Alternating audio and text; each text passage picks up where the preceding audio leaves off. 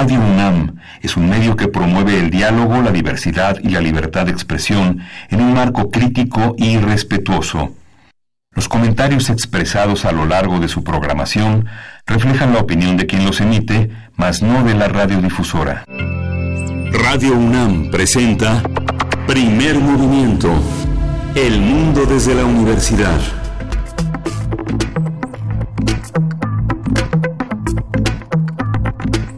Buenos días, hoy es martes 12 de marzo y son las 7.06 de la mañana. Estamos en la cabina de Radio UNAM ya. Luisa Iglesias, buenos días. He vuelto, querido Miguel Ángel Quemain, muy buenos días. Muy buenos días, querida Berenice Camacho, ¿cómo estás? Muy bien, Luisa Iglesias, Miguel Ángel Quemain, pues lista con esta eh, emisión de martes 12 de marzo ya ya es 12 de, primer movimiento. Bienvenidos, gracias por sintonizarnos. Esto es Radio UNAM 96.1 de FM y bienvenida, bienvenida. Qué bueno que ya estás mucho mejor. Los extrañé mucho, me da muchísimo gusto que podamos estar los tres juntos otra vez y sobre todo porque tenemos que hablar de los 100 días, más vale muerta que sencilla o cómo es más vale muerto que traidor. ¿Por dónde comenzar, Miguel Ángel? Estábamos platicando fuera del aire. Bueno, ayer hacíamos un recorrido también por los 100 días. Ayer el jefe el, presidente de la República dio un, un informe de los primeros 100 días. Comentábamos que esta, que esta costumbre que se inició con, en los años 30 en los Estados Unidos por Roosevelt ha creado un impacto en el mundo muy importante. Justamente recordábamos a Roosevelt porque la alianza con el legislativo le dio la posibilidad de transformar a un país devastado por la crisis del 29 y que llegó a la enorme pobreza de los años 30. Eh, los aspectos interesantes que en el programa de hoy hablaremos sobre estos, pues, estos primeros 100 días tienen que ver también, habría que ver qué tiene que ver con eh, los primeros 100 días de los gobernadores que llegaron con la ola de esta votación de 30 millones de votos hacia hacia Morena y hacia el presidente de la República. Es eh, un, unos 100 días que también eh, tienen que ver con la Ciudad de México, pero bueno, es un, es un mensaje que está eh, de alguna manera entre líneas en el informe que ofreció el día de ayer. ¿Cada cuánto vamos a tener informes? Esa es la otra. Cada 100 días, dice cada 100 días y se mantienen las conferencias matutinas también fue el aviso que dio pues sí habrá que ir viendo cómo qué le resulta de este capital político ganado en las elecciones no un Andrés Manuel López Obrador que eh, con su equipo y en conjunto pues planearon toda esta eh, situación para llegar para llegar de esta manera pero eh, llegar de esta manera al poder. Pero sin duda habrá que ver cómo le resulta ese capital político ahora con los gobernadores, con los, eh, los congresos locales que tiene y, bueno, también la Cámara Federal, ¿no? Sí, eh, tenemos, eh, por supuesto, la nota de los 100 días. Yo creo que también será importante recordar y seguir analizando a lo largo de todo el programa, Berenice Miguel Ángel, el tema de, la, de las personas desaparecidas en Tamaulipas. Se hablaba de 19, se hablaba de 22, se preguntan si son migrantes centroamericanos. Para los que todavía no estén familiarizados con esta nota, acérquense, traten de buscar lo más, la mayor información que se pueda, creo que es importante. Eh, si desaparece, bueno, eh, estaba este autobús donde se transportaba, eh, iba de la línea, en la ruta Tampico-Reynosa, si no me equivoco, y al parecer bajaron a estas personas del autobús. 19 personas. Y no hay ninguna respuesta todavía, digamos, de qué es lo que ha pasado con ellas, de qué, de quién.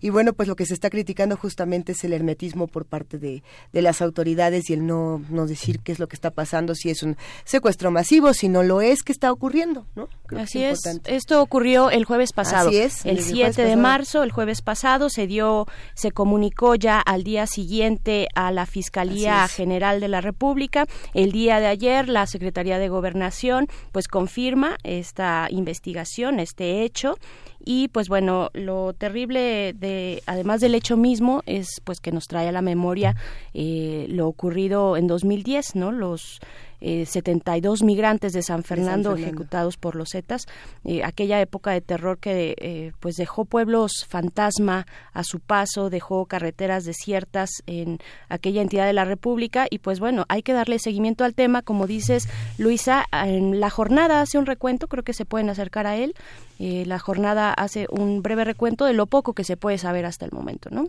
Pues sí, habrá que estar atentos a todo lo que ocurre porque hoy tenemos un programa lleno de información y antes de que pase más tiempo les vamos a contar qué va a ocurrir el día de hoy. Sí, tenemos un martes de mitos, el glifosfato y otros pesticidas es el tema de arranque. Vamos a conversar con el doctor Agustín López Munguía. Él es investigador del Instituto de Biotecnología de la UNAM en Cuernavaca, Morelos. Así es, y también, pues como cada martes, transformación de conflictos, nuestra sección con Pablo Romo, quien es profesor de la Facultad de Ciencias Políticas y Sociales. Saludos, saludos a la facultad. y también es parte del Consejo Directivo de Serapaz. En esta ocasión, Pablo Romo nos va a hablar sobre la sociedad civil organizada como actor de paz. Interesante para el momento en el que nos encontramos también, ¿no? Y por supuesto, en nuestra nota nacional vamos a hablar de los 100 días y vamos a estar platicando nada más y nada menos que con Lorenzo Meyer. Él es profesor investigador universitario cuyo interés se ha centrado en la historia política mexicana del siglo XX y la actualidad y como bien saben, cada 15 días es martes de Meyer. En la nota internacional tenemos Colombia, Duque y los acuerdos de paz. Eh, vamos a conversar con Janet Valdivieso, ella es periodista de Ecuador, radicada en Bogotá, y vamos a tener un panorama de estas últimas impresiones de la relación entre Duque y los acuerdos de paz en Colombia. Así es, y después de la poesía necesaria, que bueno, ya se echaron aquí un volado, a mí me tocó ayer, yo saco las manos. ¿Pero cuándo te tocó a ti, Miguel Ángel? El, viernes. El, viernes. El viernes. Ah, bueno, entonces pues sí. Y a mí el jueves, así, es que pues sí, los te, toca. Ah, bueno, está muy bueno. Pero después de la poesía necesaria viene nuestra mesa del día. Continuamos con los primeros 100 días de Andrés Manuel López Obrador en una conversación con el doctor Horacio Vives, licenciado en Ciencia Política por el Instituto Tecnológico Autónomo de México, doctor en Ciencia Política por la Universidad de Belgrano en Argentina. Pues sí, muchísimas lecturas de, eh, de estos primeros 100 días, de este acumulado, de este concentrado de gobierno de la actual administración.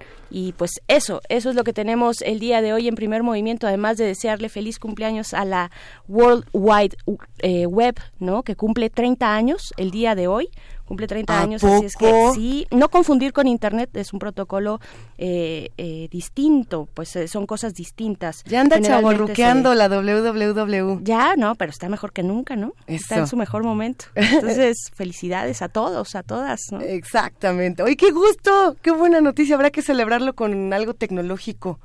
¿No tenemos por ahí alguna rola tecnológica para el rato?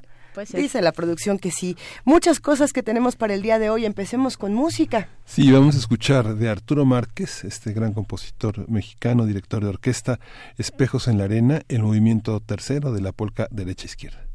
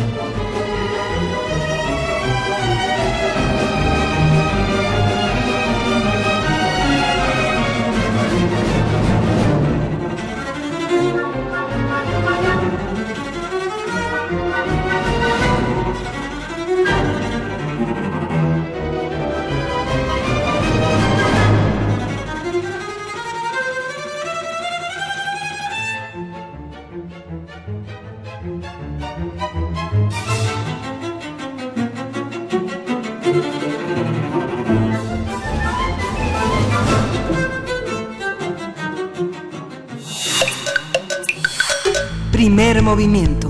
Hacemos comunidad. Martes de mitos. El Tribunal de Justicia de la Unión Europea decidió el pasado jueves que los estudios sobre los posibles efectos tóxicos del glifosato deben ser públicos. El tribunal consideró que el derecho a conocer la peligrosidad de este herbicida prima sobre el interés comercial. Así es, el glifosato es un producto químico utilizado en plaguicidas. En 2015, el Grupo de Investigación sobre Cáncer de la Organización Mundial de la Salud advirtió que hay suficientes pruebas de que causa tumores en animales y de que daña el ADN y los cromosomas de células humanas en cultivo. Sin embargo, la Autoridad Europea de Seguridad Alimentaria declaró, al glifosato como no cancerígeno y en el 2017 la Unión Europea autorizó su uso hasta el año 2022. En su informe de 2015, la OMS, la Organización Mundial de la Salud, también alertó que los insecticidas diacinón, malatión, tetraclorbinfos y paratión podrían ser cancerígenos para el ser humano. A partir de estas advertencias de la Organización Mundial de la Salud sobre el glifosato, vamos a hablar sobre los pesticidas, cómo funcionan, para qué sirven, cómo entender su uso hoy en día. Y está con nosotros el doctor Agustín López Munguía. Él es investigador del Instituto de Biotecnología de la UNAM en Cuernavaca, Morelos. Buenos días, Agustín. ¿Cómo está? ¿Qué tal, Miguel Ángel? Buenos días. Mucho gusto. ¿Cómo entender el papel de los pesticidas en un mundo donde aparentemente se pueden controlar ya genéticamente eh, las plagas en, las, en, gran parte de los cultivos? Ah, bueno, es una, esa es una muy buena pregunta. Este, mm, ah, desde luego que la eh, una manera, ¿verdad?, en que la tecnología pretende contrarrestar o disminuir el uso de de plaguicidas, pesticidas en general, pues es a través de mecanismos moleculares que permitan a la propia planta defenderse, defenderse pues de, de, los insectos, de los hongos. Eh, en este caso particular estamos hablando de una uh, pues un eh, problema agrícola que no tiene que ver con ese tipo de plagas, sino que tiene que ver con las hierbas. Entonces, el glifosato es un herbicida. En realidad, es un, si es un, se le coloca dentro de los pesticidas, se menciona que es un plaguicida, pero en realidad es un herbicida. Es, es decir, lo se utiliza en la agricultura eh, para eliminar las malas hierbas. Y realmente es, eh, pues ahora sí que se dice que es la molécula del siglo, del siglo pasado, uh, que se sigue usando ampliamente en este siglo y pues para el cual hay una enorme cantidad de estudios publicados en la literatura relacionados con la con la seguridad, con la seguridad tanto para el consumidor y desde luego para el medio ambiente. Y en ese sentido, una de las causas por las cuales ha sido muy difícil encontrar hasta ahora un sustituto de este de este herbicida es primero que nada es que es muy efectivo, no es tóxico en bueno, desde luego que hay estos estudios en los que se basó la Organización Mundial de la Salud en el 2015 para no para determinar que era un cancerígeno, sino para colocarlo dentro de la clasificación de probable cancerígeno. Ahí está junto a la carne. Eh, ahí colocó también la, eh, esta asociación, la IRAC, de la Organización Mundial de la Salud, su, su agencia asesora, ahí colocó también a la carne. Entonces, eh, estamos hablando de una probabilidad. Pero eh, tenemos en contraparte pues los estudios que ha realizado la propia Unión Europea, la EFSA, la Organización para la Protección del Medio Ambiente en los Estados Unidos, etcétera, que pues ah, determinan que no hay eh, pues el nivel de riesgo al que al que se refiere la, la Irak. ¿Y dónde está el, la, la, controversia entre las organizaciones? Pues básicamente en el número, en la cantidad de estudios eh, publicados, desde luego, los que hay en la literatura científica en los que se basa cada una de las de las instancias. Hay uno reciente en el que pues se ha señalado de parte de la Unión de la EFSA en, en Europa de por qué eh, se equivoca la Organización Mundial de la Salud en, en, su, en su decisión, que incluye el análisis de 50 mil productores que directamente aplican el, el glifosato en el campo y de sus familiares, sin encontrar pues que exista en eh, algún estadísticamente pues algún problema asociado en la salud de los ya no se diga de los consumidores, sino quienes están directamente en contacto con el con la sustancia. Ahora, digo esto y al mismo tiempo también pues señalo que hoy en día vivimos pues un ambiente eh, en el eh, en términos del uso de agroquímicos pues que definitivamente llama a lo que pues consideramos la sustentabilidad en el en el campo el, necesitamos de un uso responsable de todas estas sustancias y justamente una de las ventajas que han tenido las modificaciones genéticas es que ahora la planta, las plantas modificadas genéticamente para este fin, son resistentes al glifosato, de tal suerte que desde el punto de vista del medio ambiente la ventaja es que ya no se tiene que labrar la tierra, o sea, al labrarla, al arrancar este con el con el arado, verdad, la, en la labranza las a raíz todas las malas hierbas, pues se les destruye. Ahora se puede se pone la sustancia y pues eh, antes el de hecho en México se aplica sin que se tenga la siembra de, de plantas modificadas genéticamente para destruir a las a las hierbas. Y posteriormente se siembra el cultivo que se vaya a cultivar. Ahora se puede poner el cultivo que se va a cultivar que es resistente al glifosato sin tener el riesgo de que de que se contamine con, con malas con malas hierbas. Y entonces, si se usa razonablemente, pues estamos hablando de que pues el riesgo está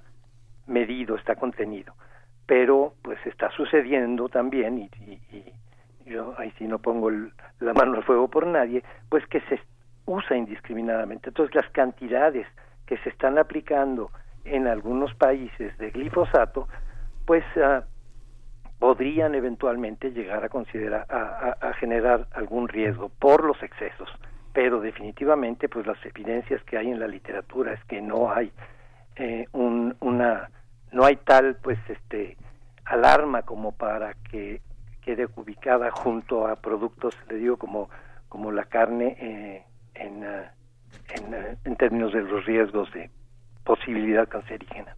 Claro. Eh, doctor Agustín López le saluda a Berenice Camacho. Buenos días. ¿Qué tal, Berenice? Buenos días. ¿Qué tal? Muy buen día. Eh, doctor, en ese sentido, ¿qué tan extendido es el uso? ¿En qué tantos países se encuentra el uso del glifosato eh, dentro de la industria agrícola? México, por ejemplo, ¿no? ¿Qué, qué, qué, tanto se utiliza en los cultivos mexicanos? Se, se usa muchísimo. Son tengo yo entendido, cerca de 130 países, porque además, pues mm. inmediatamente se dice glifosato y se piensa en Monsanto, pero pero para mm. empezar Monsanto ya la compró Bayer, que justamente es líder en la producción de pesticidas, por un lado, pero por el otro la patente expiró en el 2000, entonces hay muchísimas otras compañías que están involucradas en su producción, hay como nada más en los Estados Unidos cerca de 750 diversos productos que lo que lo contienen. Entonces sí se prácticamente se se aplica en todo el mundo. Ahora, las plantas transgénicas resistentes al glifosato, maíz, soya, por ejemplo, pues se siembran en buena parte del sur de, de América, ¿verdad? en Argentina particularmente, en Brasil, en Paraguay, en Uruguay, eh, desde luego en Estados Unidos, eh, y, y, bueno, en México no se siembran ni maíz, se sembraba un poco de soya, pero hay un ahora un problema con esto. Entonces, eh, pero definitivamente sí se usa el glifosato porque, como decía, pues es un eh, adyuvante en el control de la de la mala hierba. El tema también de, digamos, de toda esta, de, todos esos plaguicidas y herbicidas que, que se utilizan eh, en la eh, este desarrollo que tienen las huertas eh, ecológicas que están tomadas por familias o por personas que en sus azoteas lo hacen, eh, ¿tienen las mismas consecuencias de los plaguicidas o herbicidas que venden en las tiendas de autoservicios? ¿Son, son las mismas características? ¿Tenemos la, la, información suficiente como para manejar estos, estas sustancias en el ámbito doméstico? ¿O alcanzan al ámbito doméstico? Claro, ¿Sí? sí, sí, desde luego el, el glifosato eh, de hecho, hay una hay un caso que eh, de una persona que demandó a la compañía Monsanto en Estados Unidos y que es un, que es un jardinero, este, es decir, el, el glifosato y que tiene que desarrolló un linfoma y que pues este independientemente de que el dictamen fue favorable a la persona enferma, pues se hizo el dictamen sin ningún fundamento científico, porque no hay este vaya, no había, no hay esta evidencia científica que ligue una cosa con la otra. Pero a lo que voy, pues es a que se utiliza también en jardinería y, y porque hay, pero desde luego, como me decías, en las huertas, bueno, la otra opción es deshiervar a mano, que es como se hacía en, uh, antiguamente en la agricultura tradicional. Pero el problema del uso de, de, de me, llama la atención porque el, el, el adjetivo de químicos, ¿verdad? Plaguicidas químicos, pues todos son químicos. También la agricultura orgánica hace uso de, eh, de pesticidas, ¿verdad? Particularmente estaba yo leyendo un reporte en California, que es uno de los estados donde más preocupación hay en este sentido, de el, del exceso en el uso de azufre para contender con eh, plagas de hongos. Entonces está la cantidad ya que se está utilizando de azufre, pues que empiezan a aparecer problemas en justamente los primeros eh, que sufren de las consecuencias del manejo de, excesivo de estas sustancias, todas ellas químicas, eh, productos químicos, pues son los eh, los productores, los campesinos, entonces empiezan a sufrir estas consecuencias. Pero vivimos un mundo verdaderamente donde las amenazas de parte de las plagas son terribles y ustedes ven cuál es la situación de producción de aceite de olivo en Italia, que pretende también tener una agricultura lo más eh, orgánica este, posible, pues la mitad de Italia está invadida de una plaga que está eh, poniendo en crisis la industria del, del aceite de oliva. Y lo mismo pasó en México con la producción de limón, con una plaga de bacterias eh, que azotaron el sur, en Michoacán, Colima, y ahora la, el plátano pues también tiene una, hay una plaga de un hongo que está eh, con, amenazando, ¿verdad? Con, con, la, con la, acabar con la producción de plátano. Entonces, pues sí, cada vez como parte de la globalización, como parte del crecimiento, como parte de la necesidad de producir en, eh, con mayores rendimientos en menores espacios, pues también las amenazas son, son grandes. Y si me da tiempo, también les comento que hay un desarrollo muy interesante de, de, de parte del doctor Luis Herrera Estrella en el Angevio, en Irapuato, de una alternativa biotecnológica, desde luego, que es, sería una alternativa al glifosato y es generar eh, una modificación en plantas que le permiten utilizar una forma particular de, de, fósforo, que es el fosfito. Entonces, estas plantas eh, podrían utilizar esta forma del fósforo que no pueden utilizar ni las hierbas eh, ni ninguna otra planta, entonces podrían crecer sin necesidad de un herbicida. Desafortunadamente, pues hay esta eh, decisión, ¿verdad?, de, de, muy arriba de cero transgénicos en el país, lo cual no puede ser porque pues, eh, toda la producción de algodón es transgénica en el norte, pero en fin, este y entonces pues este desarrollo está teniendo que hacerlo eh, fuera del país, ¿no? Claro, doctor Agustín López, ¿cuál es cuál es el pues la alternativa que utilizan los países que no que tienen la prohibición de este herbicida del glifosato. Bueno, es que no está prohibido. No hay no hay países que lo tengan prohibido. A, mi entender, este, que lo tenga que lo tenga prohibido y la alternativa pues sería eh, pues la, lo que se hacía antes, que es labrar la, tierra, es decir, arrancar la hierba. Bien, entonces replanteo, ¿qué, ¿qué, se están planteando los países como, bueno, en, Europa, Alemania, por ejemplo, que están pensando ya seriamente en, este, pues, no sé si reducir o, o, cancelar el uso de este herbicida? Bueno, yo no, no, no, no, podría contestar este, tu pregunta, pero sí te diría que justo la, la oposición de parte de los agricultores es pues la situación en, las que lo, en la que los colocaría una, una tal decisión en términos de pues si hubiera opciones, vaya, a lo mejor lo planteo de esa manera, si hubiera otras opciones, pues desde luego que estarían optando ya por ellas, sobre todo en Europa, en, países como Italia, Francia, Alemania, donde justamente pues hay esta intención de y hay esta mirada muy estricta sobre el uso de agroquímicos en la en la producción agrícola, ¿no? Claro. ¿Y, dónde están esos límites, doctor? Esos, esos límites para la modificación eh, genética de, en los cultivos. ¿En qué punto nos encontramos eh, en, en, lo general? Digamos, ¿dónde está el debate? Bueno, este es un debate que tiene que dar, que se da y así está planteado en la en la ley que por cierto ahora se pretende modificar la ley de bioseguridad en México, en el que pues depende de qué estemos hablando, porque cada planta transgénica, cuando se habla de alimentos transgénicos y de plantas transgénicas, pero cada una tiene una modificación particular con un objetivo particular que, eh, de acuerdo con lo que se estipula en la ley, tiene que ser vigilado eh, caso por caso, planta por planta, estrategia por estrategia. Y una de las cosas que se menciona frecuentemente en relación con las con este tipo de modificaciones es que en la en la historia de la de la agricultura y de la industria alimentaria no ha habido mm, productos más vigilados que estos. Entonces, lo primero que se, desde luego que se cuida es el, ah, el, aspecto de seguridad alimentaria, es decir, que esta modificación no, no cause ninguna modificación ni directa ni uh, no, no, no, digamos que surja de alguna manera no deseada, ¿no? Este, no esperada. Entonces, ahora con toda la eh, el, conjunto de técnicas de las que se dispone, llamadas las ómicas, o sea, uno puede medir no solo la expresión de, genes, sino también la expresión de, proteínas, la proteómica y toda la cuestión de metabolitos, de la, metabolómica, o sea, se puede, uno tener una mirada pues mucho más intensa una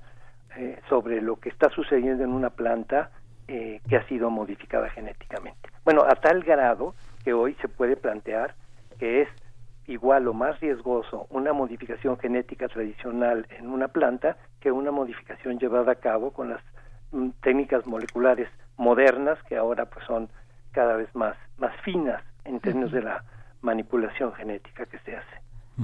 Doctor, justamente eh, están los que satanizan a los transgénicos, están los que los idolatran, están por supuesto los que hablan de que los pesticidas no tendrían por qué existir, etcétera, etcétera. Hay muchas posturas, pero entre todas ellas, como bien menciona, está la ley de bioseguridad de nuestro país. Eh, ¿Qué pasa con esta ley? ¿En qué vamos con las pláticas de la ley de bioseguridad actualmente? Bueno, este, hay una propuesta que hizo eh, una senadora de modificación, o sea, actualmente pues está vigente la la ley desde el 2005 y que pues rige toda todo eh, pues digamos toda propuesta para un desarrollo en México. Pero pues la realidad es que hemos avanzado muy poco puesto que ah, pues existen eh, decisiones que no son tomadas a nivel de esta ley o de las instancias eh, que, que, la, que la regulan sino más bien a nivel de jueces. Entonces pues hay una hay una orden de que no se siembre maíz, hay una orden de un juez de que ya no se siembre soya, pero no por los eh, todas estas consideraciones que tú haces sobre cuáles son los eventuales riesgos o qué pruebas se tienen que pasar o qué todas todas estas eh, eh, exigencias que tiene la propia ley, sino que tiene que ver pues con problemas sociales, reales o no, pues, definitivamente eso es, eso es otro tema, pero que ya no tienen que ver en sí con el riesgo eh, de la planta, ¿no? sino más bien el impacto socioeconómico que causaría su, uh, su siembra en México. Y eso pues es otro tema, eh, no dudo, un tema muy importante, pero que definitivamente no está relacionado con la seguridad, ni ambiental, ni de, para consumo humano. Estos, eh, pues todos estos elementos, bueno, estos herbicidas, estos plaguicidas, se filtran, se filtran en la tierra y llegan eh, al agua, ¿no? Eh, eh ¿Cómo, qué, qué, se tiene al respecto? ¿Qué se puede decir respecto a la posibilidad de que contaminen el agua y cuáles son los efectos, doctor? Claro, bueno, este, justamente el otro, la otra gran modificación en términos de plantas eh, eh, modificadas genéticamente es la resistencia a los insectos. Y eso justamente es lo que eh, trajo un gran beneficio en el norte del país porque justamente se deja de aplicar insecticidas porque la planta directamente tiene mm. una proteína que en su genoma que le da resistencia a los a los insectos. Los insectos no se la pueden comer porque se mueren. Entonces, esto pues hay estudios por ahí, no tengo el dato, pero los miles de toneladas de, de insecticidas que se han dejado de aplicar en el mundo por la introducción de las plantas resistentes modificadas genéticamente resistentes a insectos pues es, es enorme no en, en, China en Estados Unidos en Brasil etcétera no entonces definitivamente yo sí creo que hay una uh, digamos, intención en la búsqueda de plantas modificadas genéticamente que tiene que ver con el medio ambiente. Eh, lo que me acabas de comentar, la filtración a los uh, mantos freáticos, bueno, justamente, pues el, el, glifosato es una sustancia que se fija al suelo y entonces hay, y además evita el arado, de tal manera que la erosión del suelo se evita y por lo tanto una menor pérdida no solo de los vaya no solo la filtración de los compuestos sino también pues de los nutrimentos del suelo que este que son esenciales para la agricultura y que se, se van perdiendo por la por la erosión que evita el uso del, del glifosato. Entonces eh, pero estamos fíjate estas dos grandes modificaciones son las primeras modificaciones. Hoy en día estamos en plantas de segunda y hasta tercera generación. Ya las técnicas que se utilizan son muchísimo más finas, ni siquiera ni siquiera se puede hablar de transgénicos porque no son genes que vienen de otra de otra especie que, trascienden verdad las especies. Ahora se puede entrar y modificar de manera específica un gen dentro del dentro de la planta para darle una nueva una nueva propiedad una una resistencia y esto es este pues lo que hoy en día está en debate, está en discusión y desde luego que es muchísimo más seguro que una modificación genética eh, tradicional que implica modificaciones por todos lados en el genoma de las de las plantas. Entonces, pues nos estamos rezagando, definitivamente nos estamos quedando si además pues se se se impacta la investigación que se hace en el país en este en este sentido, ya no se diga en llevarla al al terreno agrícola. Estaba justamente leyendo ayer que ya en, eh, en Filipinas, en algunos países de Asia, se autoriza la siembra de un arroz, del famoso arroz dorado, que es eh, enriquecido en o sea, se enriquece gracias a la modificación genética en vitamina A y esto permite contender con una, un problema de salud verdaderamente eh, social, en, que es la ceguera por, por falta de vitamina A eh, ha habido durante pues, más de una década una oposición férrea a la introducción de este arroz, pues simplemente porque los ah, opositores ambientalistas consideran que es como un caballo de Troya, que si se autoriza la siembra de este arroz, pues se van que no vendrá. a venir todo lo demás, ¿no? Pero este en, con este argumento, pues se ha privado a, ahora sí voy a decir millones de, de seres humanos en, Asia, en la India, de una forma de hacerse llegar, ojalá fueran verduras, ¿verdad? O fueran zanahorias y tomates, pero ante esta falta de fuentes naturales de vitamina A, pues un arroz directamente eh, enriquecido en vitamina en vitamina A. Entonces, pero y, y la lista de, de, de aplicaciones en beneficio ya no de cuestiones agrícolas, agronómicas, como es el uso de plaguicidas o de herbicidas, sino directamente de conferirle propiedades nutrimentales eh, adecuadas, ¿verdad?, a, productos que son deficientes en, eh, digo, es una, a lo mejor es una barbaridad lo que estoy diciendo, ¿verdad? Que, que el arroz sea un producto deficiente, pero pues el arroz se tiene que complementar, el maíz se tiene que complementar, complementar para que nutrimentalmente sea adecuado. Y es esta falta de eh, complementación que da, pues, sí, la pobreza, ¿verdad? La situación de determinados países, lo que requiere de formas auxiliares, como ha sido por décadas la, el uso de suplementos, ¿verdad? El enriquecimiento que hace la industria en vitaminas y minerales de algunos productos. De algunos productos, bueno, pues ahora pues, se puede conferir, ahora sí que de manera, entre comillas, natural, ¿no? Lo cierto, doctor, es que eh, hay, que puntualizarlo. Si no tenemos suelos para todas estas eh, creaciones, modificaciones y discusiones, pues ningún arroz y ningún maíz en nuestro país vamos a tener. Eh, si nos acabamos los suelos con, con, el uso de monocultivos que hemos discutido en otras ocasiones en el programa, todas las discusiones que podamos tener aquí se van a quedar en, en lo que hubiera sido. Eh, ¿Qué pasa con eso? A la par de la discusión que estamos teniendo, tenemos una, y ya para cerrar esta conversación, sobre los monocultivos y sobre el mal uso de los suelos en nuestro país y en otros países. Sí, totalmente de acuerdo con, contigo. Este, lo que estamos viviendo, por ejemplo, con la producción de aguacate, pues es, es, un, es una maravilla en términos económicos para los productores y un éxito y, y, y sin embargo, pues es un desastre desde el punto de vista ambiental. Los suelos de bosque que se han incorporado a la producción de, de aguacate es este es enorme, ¿verdad? El costo que está teniendo desde el punto de vista ambiental la producción. Entonces, yo pondría también en, uh, como un elemento interesante en lo que tú planteas, pues lo que está sucediendo en Holanda, donde Holanda, Holanda se ha convertido en el segundo exportador más grande de alimentos del mundo con, con un mm. terreno, ¿verdad? Que es, yo no sé, equivalente a qué estado de la República Mexicana. Y lo que está haciendo, pues, es una agricultura de precisión. Con todo el uso de la tecnología, ¿verdad? Eh, está haciendo producción en invernaderos.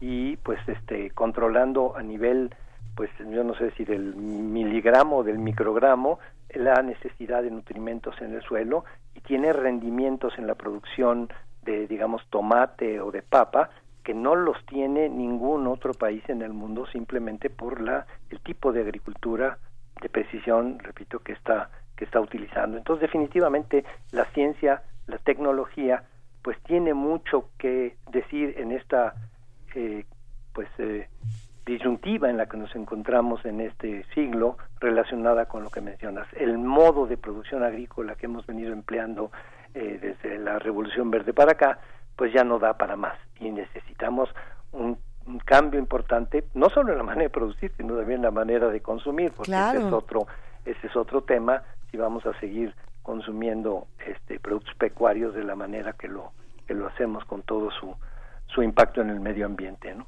Claro que sí, doctor Agustín López Munguía, investigador del Instituto de Biotecnología de la UNAM en Cuernavaca, Morelos. Pues sigamos más adelante esta conversación porque se nos queda mucho en el tintero, mucho que hablar. Por ejemplo, eh, pues aquí en nuestras redes sociales ya nos hablan de las patentes, ¿no? Y de los intereses económicos, el poder de controlar las patentes, es el desarrollo de la tecnología, de la biotecnología en nuestro país. Pues bueno, sigamos más adelante. Muchas gracias por el momento, doctor Agustín López. Al contrario, gracias a ustedes.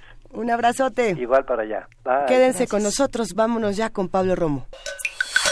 Primer movimiento. Hacemos comunidad. Transformación de conflictos. Estamos listos, tenemos ya la llamada, Berenice Camacho. Así es, ya está con nosotros Pablo Romo, profesor de la Facultad de Ciencias Políticas y Sociales, parte del Consejo Directivo de Serapaz. Querido Pablo Romo, te saludamos aquí en cabina, Miguel Ángel Quemain, Luisa Iglesias, Berenice Camacho. ¿Cómo estás? ¿Qué eh, tal? Qué gusto, ¿cómo estás? Ay, muy bien, eh, con gusto de saludarte y pues eh, que nos comentes sobre este tema que nos propones este martes, la sociedad civil organizada en un momento como este, además en nuestro país, una sociedad civil como actor de paz. ¿Qué decir al respecto? Respecto, Pablo Romo? En efecto, yo creo que es importante el día de hoy hacer una reflexión sobre la paz eh, y la contribución de la sociedad civil para la construcción de la misma. Me parece que eh, es importante reconocer que eh, los señores de la guerra, siempre hemos dicho en este espacio, construyen escenarios de guerra, teatros de guerra, justamente porque es un buen negocio la guerra, porque hay grandes beneficios la guerra. Lo vemos, por ejemplo, en Venezuela, el interés que tiene Estados Unidos por generar uh, una situación de, conflicto armado. Vemos las intervenciones, las guerras que en otro momento pudiéramos hablar también sobre el tema de la construcción de guerras, cuáles son los estilos de guerras que se están desarrollando en ese espacio. Y, y justamente lo hemos dicho ya también aquí, por um, porque tiene petróleo. Si no tuviera petróleo como Haití, pues no habría ningún tipo de ofensiva de ayuda humanitaria, este, y no habría este la urgencia de llevarles alimentos a la gente que está en República Centroafricana. Si tuvieran petróleo, lo, habría eh, evidentemente este tipo de presiones. Como no los tienen, esos países pues no no no, tienen este, estas ofensivas. Pero eh, más allá de los señores de la guerra y de los gobiernos este autoritarios los gobiernos que están este generando resistiendo guerras eh, creo que es importante hablar de un actor fundamental que es indispensable que actúe y que participa en tiempos de guerra en tiempos de tensiones y en tiempos de conflictos y normalmente y las guerras y el, este, generan temor y el temor paraliza a la población.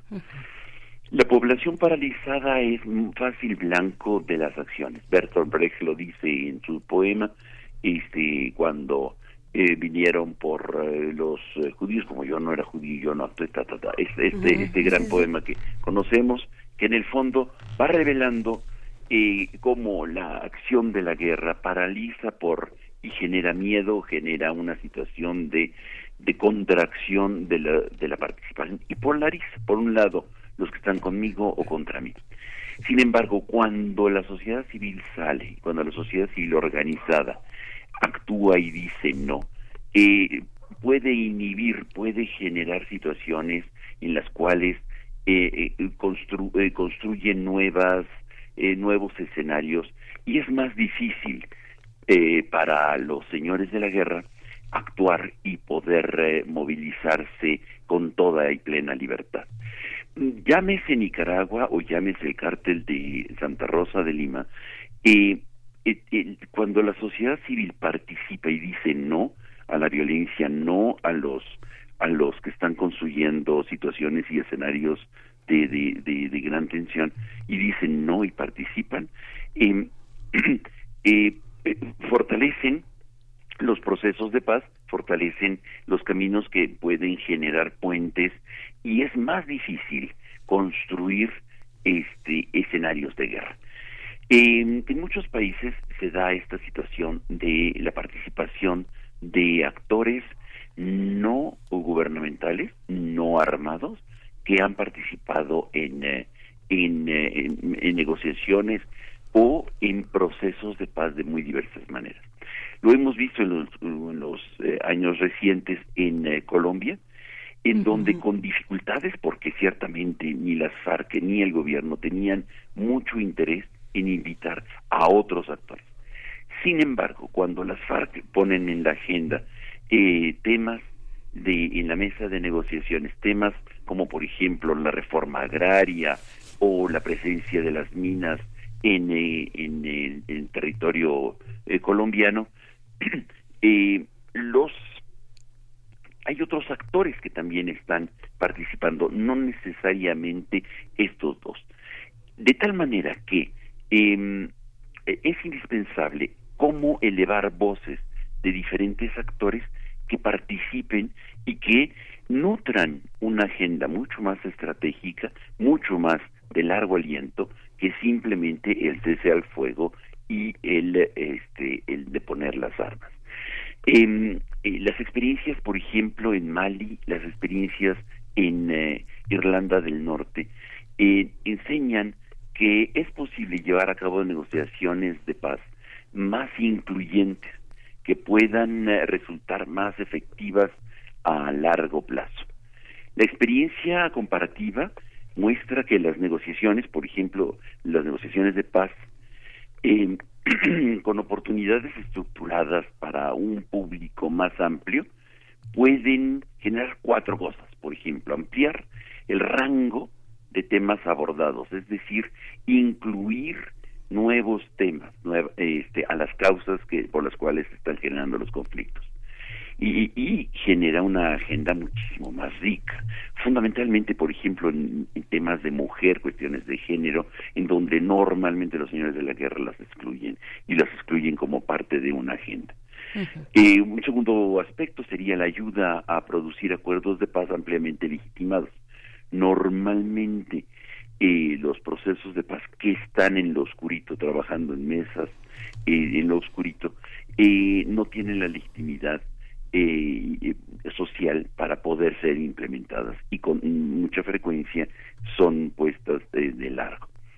El, el tercer punto que podríamos nosotros reflexionar como una ventaja para generar eh, eh, para la participación de la sociedad civil es eh, fortalecer la capacidad de una eh, participación política en el futuro con mayor gobernabilidad, en donde el el espectro se genere mucho más amplio. Lo vemos, por ejemplo, las consecuencias que sucedieron en Nicaragua con eh, dos polos, eh, la, oposición y el Frente Sandinista. Y hoy por hoy, pues estamos viendo cómo em, la tensión es muy grave y se polariza porque no hay un amplio espectro de político de discusiones internas.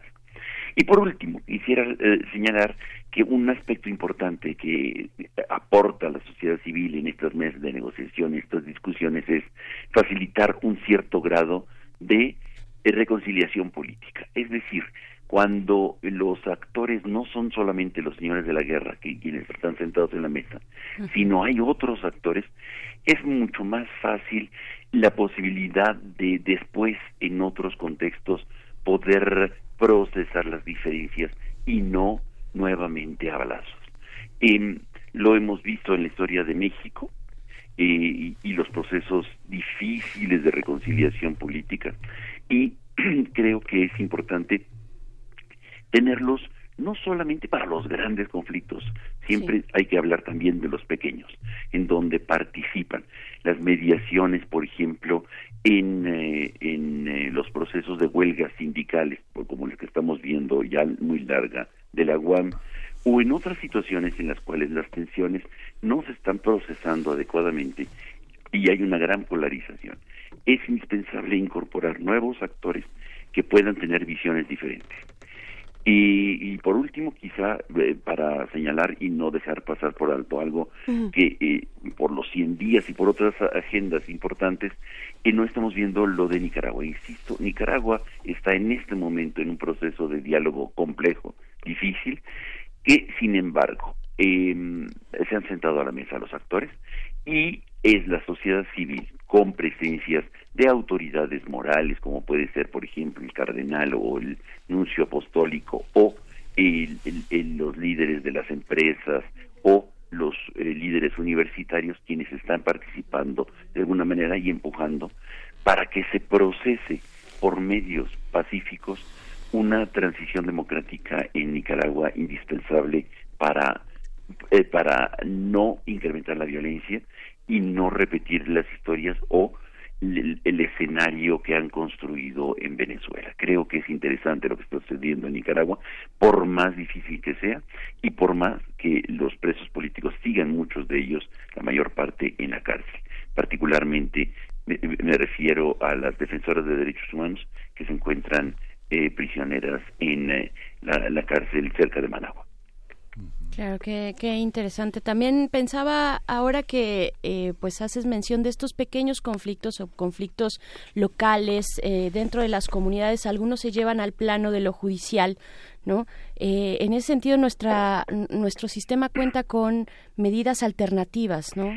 Efectivamente, efectivamente, y es muy interesante el nuevo el nuevo sistema judicial que procesa em, situaciones de de, conflictos que pueden convertirse de alguna manera en delitos menores, procesarlos de alguna manera a través de mediadores y no necesariamente de jueces. Exacto. Hay muchos eh, muchos congresos en el país y quizá valdría la pena esto platicarlo en otra en otro momento más ampliamente, pero ciertamente este tipo de figuras en, en el sistema, digamos, en el Poder Judicial, que ayudan a mediar frente a, la, a conflictos y no solamente por, digamos, em, dentro del derecho eh, familiar, por ejemplo, en donde desde hace tiempo se hace este tipo de práctica, que no llegan ante jueces, sino que son mediadoras y mediadores profesionales quienes facilitan y construyen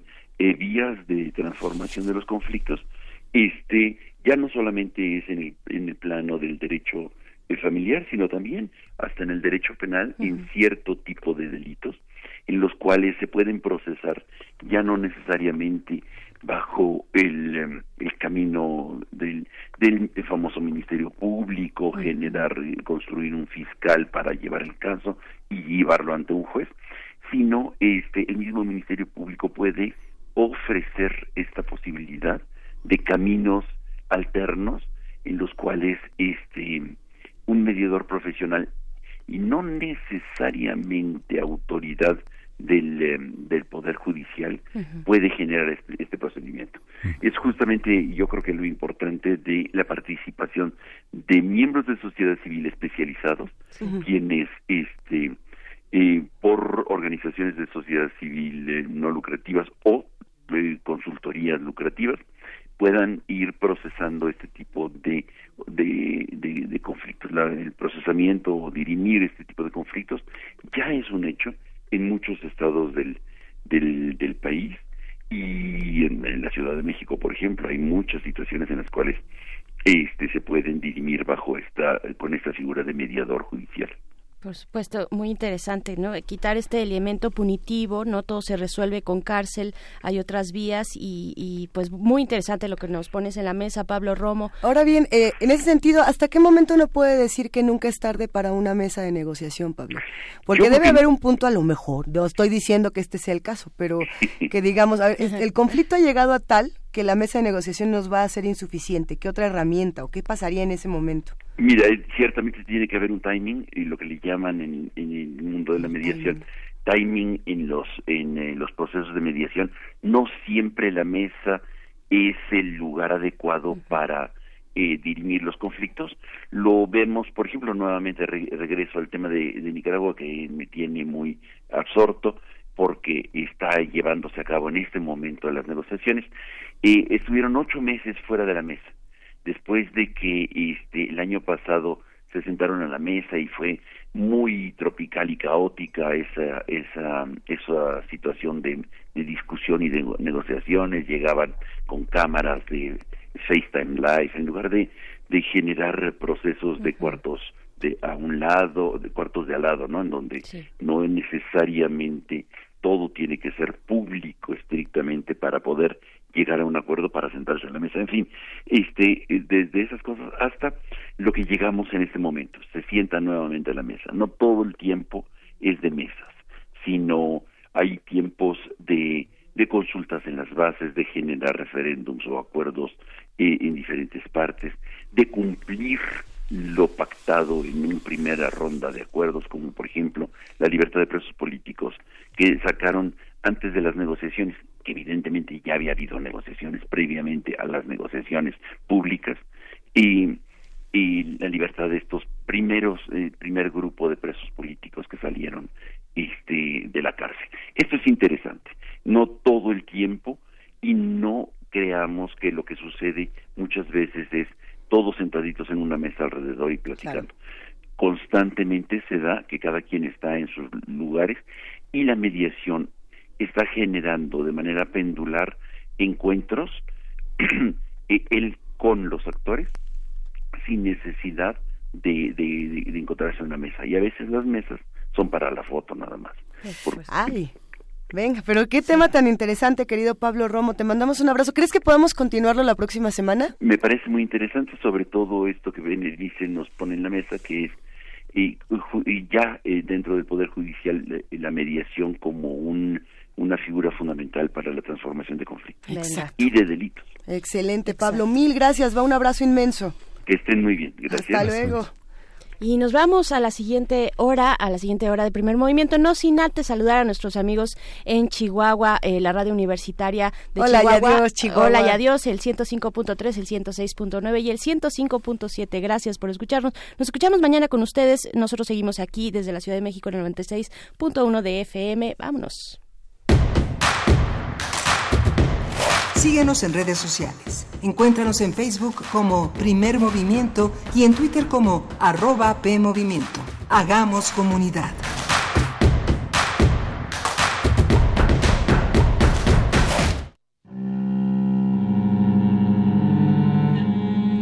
Una vida llena de conocimiento, de sabiduría y de secretos está por llegar a su fin. El lecho de muerte se convertirá en la última oportunidad de confesarse.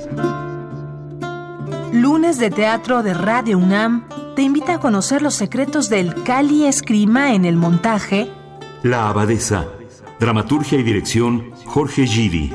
todos los lunes de marzo a las 20 horas en la sala Julián Carrillo de Radio UNAM. Adolfo Prieto 133, Colonia del Valle, cerca del Metrobús Amores. Entrada libre. Si guardaras un secreto tan grande, ¿lo heredarías a alguien más o preferirías llevártelo a la tumba? Radio UNAM, experiencia sonora.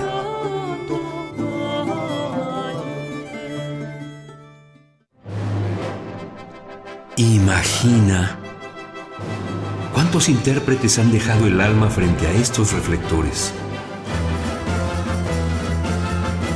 ¿Cuántas veces recorrieron las páginas de sus más de 9000 partituras?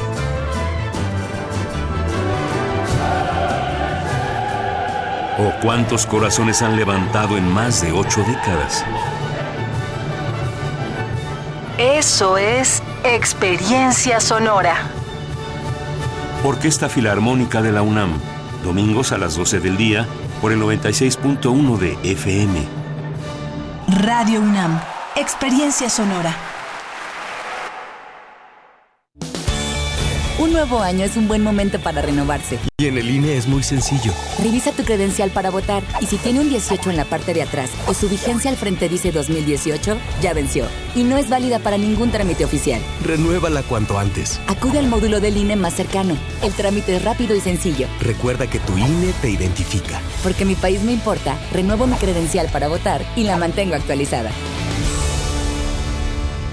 Instituto Nacional Electoral, INE. Prevenir un incendio forestal es más fácil que combatirlo. Está en nuestras manos. En bosques y selvas, no arrojes colillas de cigarro ni basura. El fuego puede iniciarse con el efecto lupa que provocan los desechos en vidrio y el sol. Si detectas un incendio forestal, llama al 911 o al 01800 4623 6346. Sistema Nacional de Protección Civil. Gobierno de México.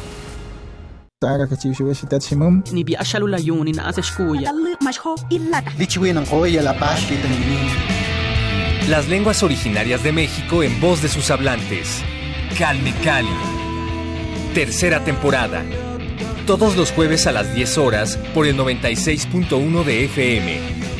Retransmisión. Domingos 15.30 horas por el 96.1 de FM. Radio UNAM, experiencia sonora.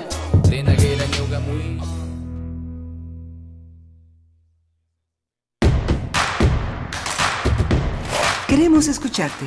Llámanos al 55 36 43 39 y al 55 36 89 89. Primer movimiento. Hacemos comunidad.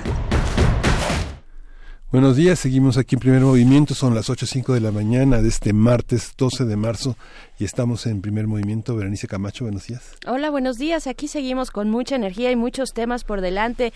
Luisa, te estamos cuidando, te estamos consintiendo porque sabemos Ay, que sí. todavía no te mejoras al 100%, eh, pero, pero aquí estás. Oye, que, que valga este minuto para abrazar a todos los radioescuchas que hacen comunidad con nosotros, que me mandaron remedios, Mm. eh, consejos, abrazos, mentadas también, preguntas, etcétera.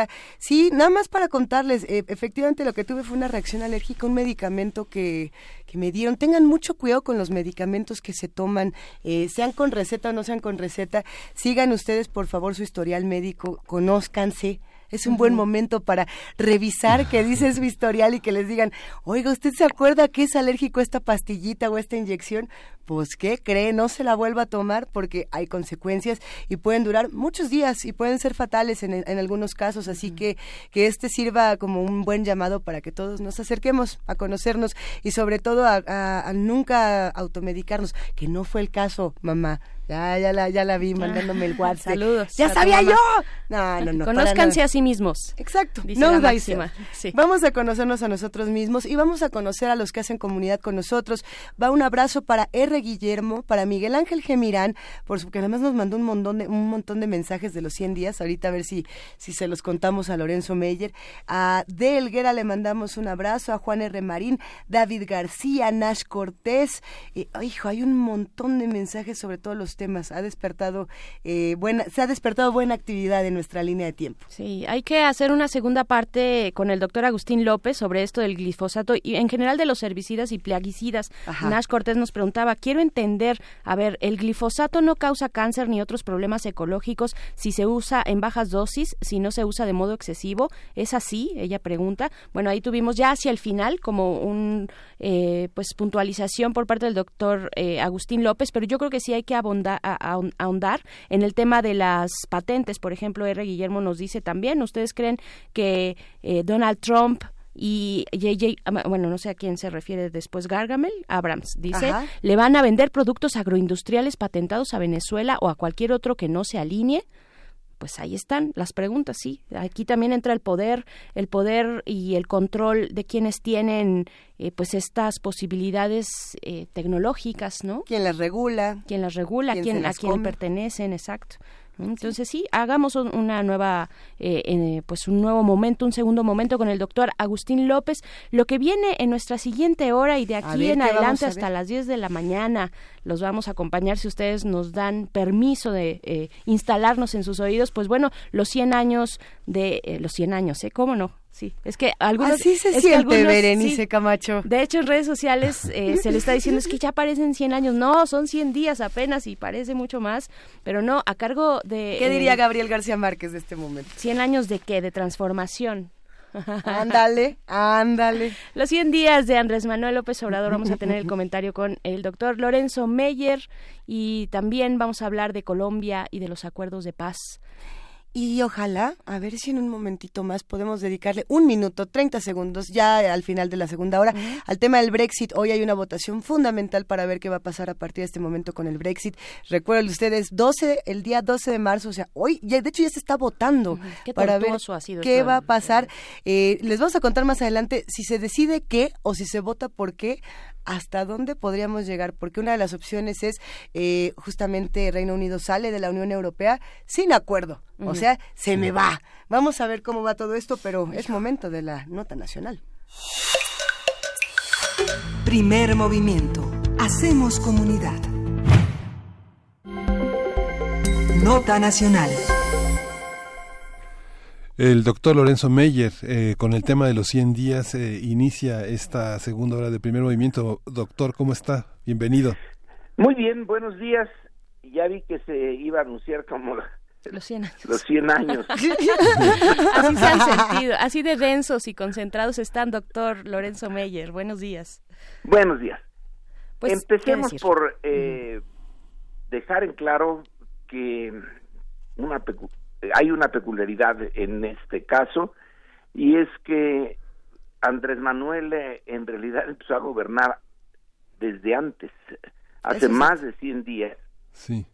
Porque sin haber sido ya investido como presidente, pero sabiendo que había ganado la elección del primero de julio, pues empezó a tomar decisiones, anunciar decisiones que tuvieron efectos eh, en la realidad mexicana. Por ejemplo, cuando señaló sin más preámbulo que la reforma educativa se cancelaba y se lo dijo directamente a Peña Nieto, bueno, ese era un acto de, de gobierno. No la canceló, no podía, pero para efectos prácticos ya estaba eh, poniendo en marcha una política educativa, así que lleva un poco más de 100 días. Pero veamos eh, de dónde viene esto de los 100 días. ¿Por qué, ¿Por qué tenemos que estarnos fijando en 100 días? Ay, como tantas otras cosas nos vienen de los Estados Unidos. A ver. Como el Día de las Madres y eh, un montón de celebraciones o señalamientos en ciertos días vienen de allá y tiene su origen en la primera presidencia de Franklin D. Roosevelt, que como sabemos eh, llegó al poder porque los republicanos, Roosevelt era demócrata, los republicanos no pudieron hacer nada frente a ese eh, esa catástrofe que fue la Gran Depresión de 1929, de octubre de 1929, que luego se extendió a media humanidad.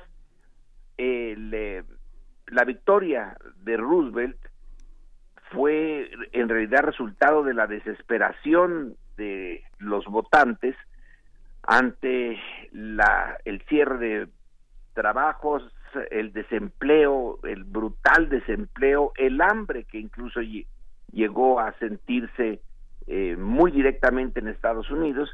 Entonces Roosevelt eh, se propuso que en 100 días empezaría a revertir la situación y daría eh, resultados. Bueno, no dio los resultados que se que él esperaba en 100 días tardó mucho más en echar atrás la recesión pero lo que sí cambió fue el ánimo de los norteamericanos. Y yo creo que también ese es el eh, primer importante efecto de los 100 días de Andrés Manuel López Obrador. Hoy, por ejemplo, un periódico que, bueno, le ha, hecho todo lo posible por eh, mostrar eh, dudas y hacer críticas de Andrés Manuel, que es el Reforma, pues no tiene más remedio que aceptar que tiene una eh, posición eh, muy fuerte en, eh, frente a la opinión ciudadana, que el 78% aprueban el desempeño y no es el único. La mayor parte de las encuestas van por ese por esa cifra del 78%, algunas un poquito menos y otras un poco más, pero ahí se, se queda la, la media en el eh, casi, casi en el 80%.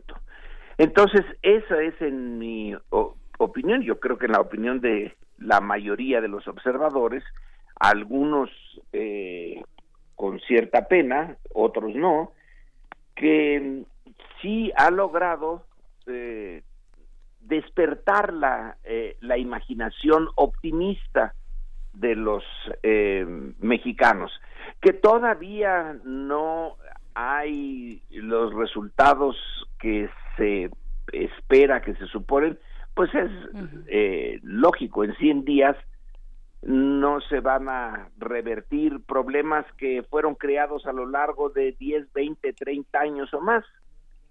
mi imagen que no se requiere mucha imaginación para eso, pero mi imagen favorita para comparar la situación es la de esos grandes buques cargueros, suponiendo que alguien decide eh, cambiar 180 grados la dirección del buque, de aquí a que da la vuelta, eh, se pueden pasar kilómetros y kilómetros porque es muy difícil el, em, el el maniobrar de esos grandes eh, eh, buques cargados de, por ejemplo, contenedores. Me parece que esa es la imagen del gobierno mexicano. Se puede querer cambiar de dirección, se le puede dar al timón eh, el volteón de 180 grados. De aquí a que realmente cambia, va a pasar un buen trecho. Y en donde ha logrado dar una imagen distinta y despertar, como digo, la esperanza de una buena parte de la población, de las dos terceras partes o un poco más de la población, eh, es en actos que sí podía él de inmediato, pero de inmediato eh, llevar a cabo y empezar a ver sus efectos. El eh, más inmediato pues fue en relación a la propia presidencia, es decir, afectar la pomposidad de la presidencia y quitarse él privilegios, su sueldo para empezar, eh, el de todos sus colaboradores, que también se le bajó el sueldo, les bajó las prestaciones, eh, dejó los pinos, vendió el avión presidencial, bueno, está por vender el avión presidencial, y todas esas cosas que son eh, muestras de físicas visibles del gran poder del presidente y de la diferencia que hace ser presidente y ciudadano normal, común y corriente. Bueno, eso lo bajó casi a ras del suelo. Lo pudo hacer porque era él el principal afectado. Pero en relación a uno de los problemas centralísimos de nuestra vida colectiva, que es la inseguridad y el crimen organizado, bueno, en ese campo eh, no se nota eh, todavía porque en realidad apenas están preparándose los aparatos, en particular la Guardia Nacional, eh, para entrar en funciones y enfrentarlo de una manera distinta, que no sabemos si va a dar resultado o si va a dar resultado a medias o si de plano va a fracasar, pero hay una propuesta diferente a la de los gobiernos anteriores y la lógica de cómo se va a enfrentar el crimen eh, dividiendo a la, al país en doscientas y tantas circunscripciones y haciendo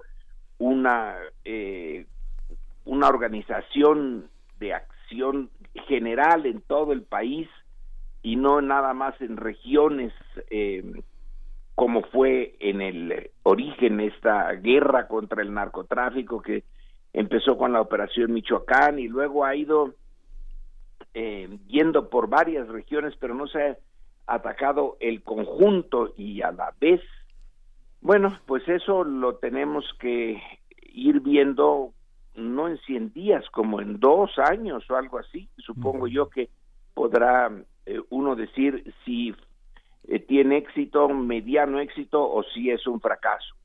Esa es una política fundamental. Pero a mi juicio, no sé, al de ustedes, el eh, señalar que, como ya lo han señalado algunos comentaristas, que no ha dado resultado en materia de seguridad, pues creo que es pedirle peras eh, al olmo. El otro tema que eh, es bien importante, es el del crecimiento y desarrollo económico.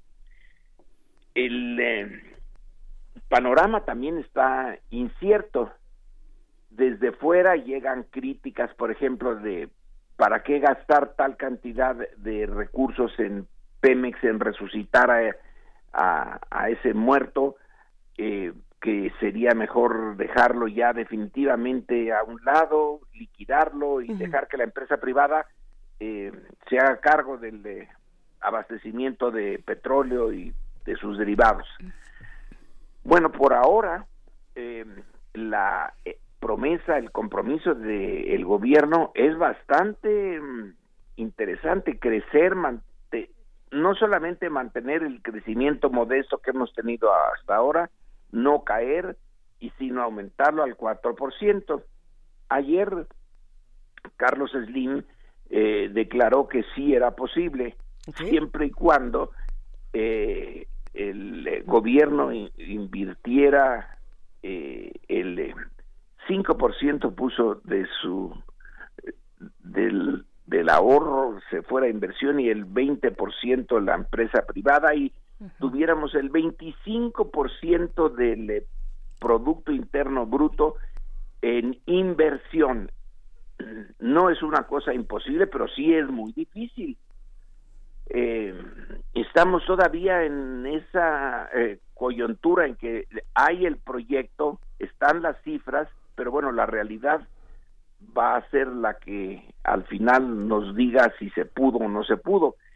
Si se logran esas dos cosas, eh, detener, no acabar al crimen organizado, neutralizarlo en muchas áreas y mantener un crecimiento del 4%, que no es mucho, pero dadas las condiciones del mundo en este momento, pues eh, es, es adecuado.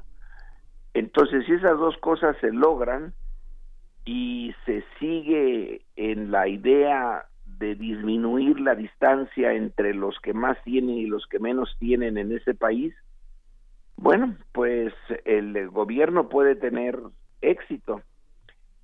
Alguien opina que si no tiene éxito, entonces la posibilidad para la izquierda en México quedará enterrada porque esta es una oportunidad eh, realmente única la que se abrió con el eh, triunfo de Andrés Manuel López Obrador, pero también tiene esa eh, ese potencial de llevar al fracaso no Andrés Manuel a su gobierno, sino a la opción de izquierda en general. Y entonces se abre el camino brasileño que es eh, la derecha monda y lironda que yo espero que fracase ese proyecto pero bueno esa es nada más mi eh, esperanza. Pero si no fracasa eh, la visión de Brasil y luego trasladarla a México pues sería para las clases más desposeídas de esas dos sociedades un golpe histórico eh, durísimo que espero no se dé, pero estamos con la moneda en el aire todavía nosotros los mexicanos. Sí. Oye Lorenzo, esta eh, eh, ¿Piensas que el electorado, el gran, los grandes bloques de ciudadanos, los 30 millones que votaron por Andrés Manuel, saben que votan a la izquierda, así como se sabía en el año 2000 que votaban a la derecha por Fox. O sea, ¿eso se sabe o es una categoría del análisis? yo, yo tienes razón, yo creo que es...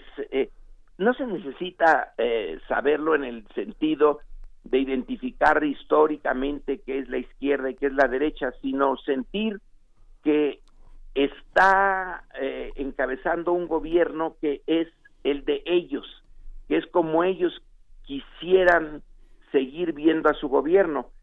Hace, hace, no sé, como 12 años tuve oportunidad de eh, platicar con Andrés Manuel, hace ya mucho tiempo que no, eh, no lo veo ni, ni intercambio ideas, pero entonces era eh, posible hacerlo.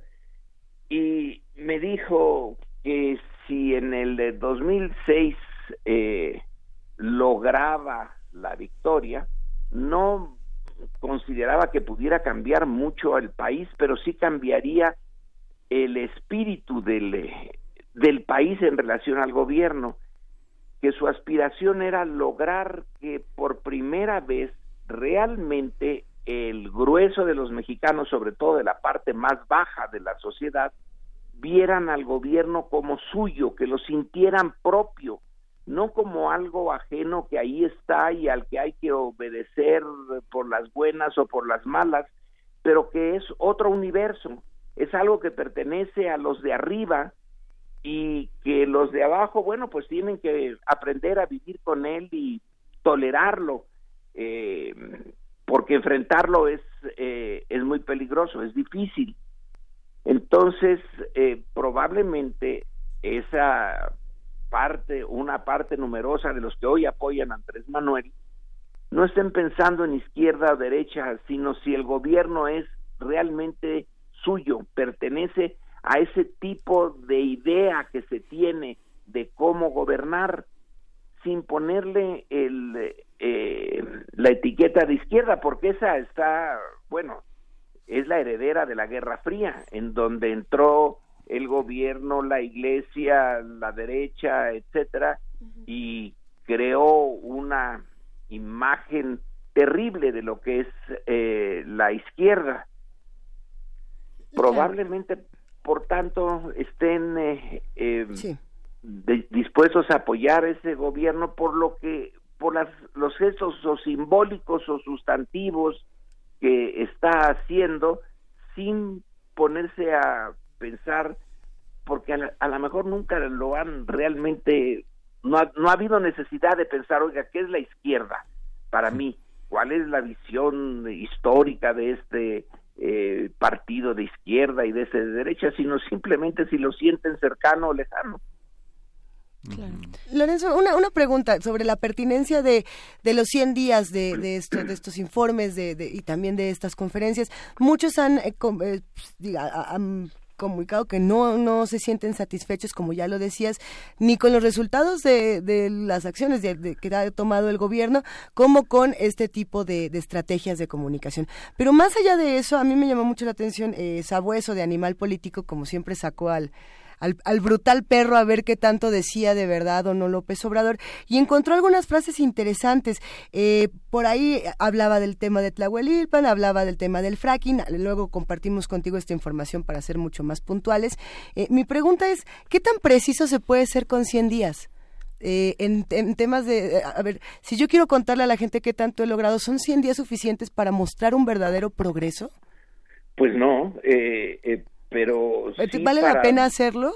Dar la sensación de que se tiene la voluntad de ir por ese eh, camino y la constante en las encuestas, esto del 78% del reforma, que le ha de haber costado a reforma eh, ponerlo, eh, pues es muestra de que sí está dando resultado, independientemente de lo que digan o digamos los comentaristas sobre política. Supongo yo que Andrés Manuel tiene una experiencia en relación a cómo enfrentar al eh, ciudadano que muy pocos mexicanos tenemos porque no nos hemos pasado de tantas eh, tantos decenios en la oposición y en la vida a ras del suelo social. Eh, es casi imposible eh, haber desarrollado una carrera como eh, analista, periodista, etcétera, y haber pasado a la vez muchos años, la mitad de la vida, por lo menos, en el en el suelo social viendo y eh, oyendo comiendo oliendo el, eh, lo que es ese México de hasta abajo. O sea es una cosa o sea es la otra. Eh, Andrés Manuel a la hora de elegir esta vía de la política ha capitalizado eso que es casi único en él que es su conocimiento del em, mexicano normal, común y corriente, cómo dirigirse a él, cómo saber qué es lo que le importa y qué es lo que él entiende. Probablemente le entienden mucho más a Andrés Manuel que a nosotros. Sí, sí, es probable. Sin duda. yo creo que es completamente, este, sin duda, y cierto. Yo lo decía, por ejemplo, con esta frase en particular que, que saca Animal Político, que dice, a ver, decidimos no extraer, no extraer petróleo o gas con el método del fracking. Esto fue lo que dijo el día de ayer Andrés Manuel López Obrador. A lo que ellos contraponen, dice, la nueva administración presupuestó una inversión de 3.351 millones de pesos para la extracción de hidrocarburos mediante fracking solo para este 2019.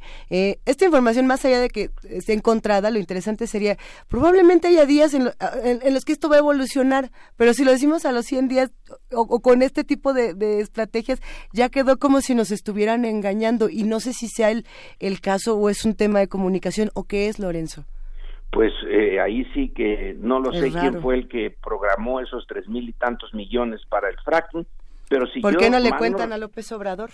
No recuerdo, si a lo mejor lo recuerdo mal, pero las pocas veces que se ha eh, referido al eh, fracking se refirió de manera negativa. Así es. Desde hace tiempo. Desde siempre, sí, sí, sí. O sea que él no ha cambiado en esa visión, pero probablemente como el gobierno tiene tal cantidad de cabezas y de eh, instituciones y estructuras en donde se toman las decisiones, alguien eh, tomó esa decisión, ahora que la lleve a efecto después de que Andrés Manuel dijo esto va a estar bastante difícil, pero en contradicciones las hay.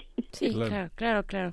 Está bueno el tema, está hay bueno. hay un efecto terapéutico, ¿no? De, las eras eh, de datos en sus encuestas señala que un gran porcentaje de familias, cerca del 47%, dice que su situación familiar mejoró, ¿no? Digamos, uno va al doctor y inmediatamente se siente uno mejor. Eso es muy cierto. con el analista. claro. Porque no, no, no, ha pasado nada, digamos. Muy buena. no. me había ocurrido eso. Pero yo también cuando voy al doctor en general me siento muy bien después de salir y decir, bueno, ya, ya. Ya por lo menos ya sé que tengo. Ya sé que tengo y qué medicinas existen, aunque siga siendo mi situación biológica exactamente la misma que antes de entrar. Bueno, Lorenzo, eso está bueno como para cerrar justamente. Ahora ya sabemos qué tenemos, ya sabemos eh, para dónde vamos, más o menos, y lo que más o menos. Tendremos todos los días para darle continuidad y para seguir conversando con el presidente Andrés Manuel López Obrador en sus conferencias matutinas. Y esperemos tener muchos martes para seguir conversando contigo, porque los martes se vuelven martes contigo. Este, Despertamos eh, doble.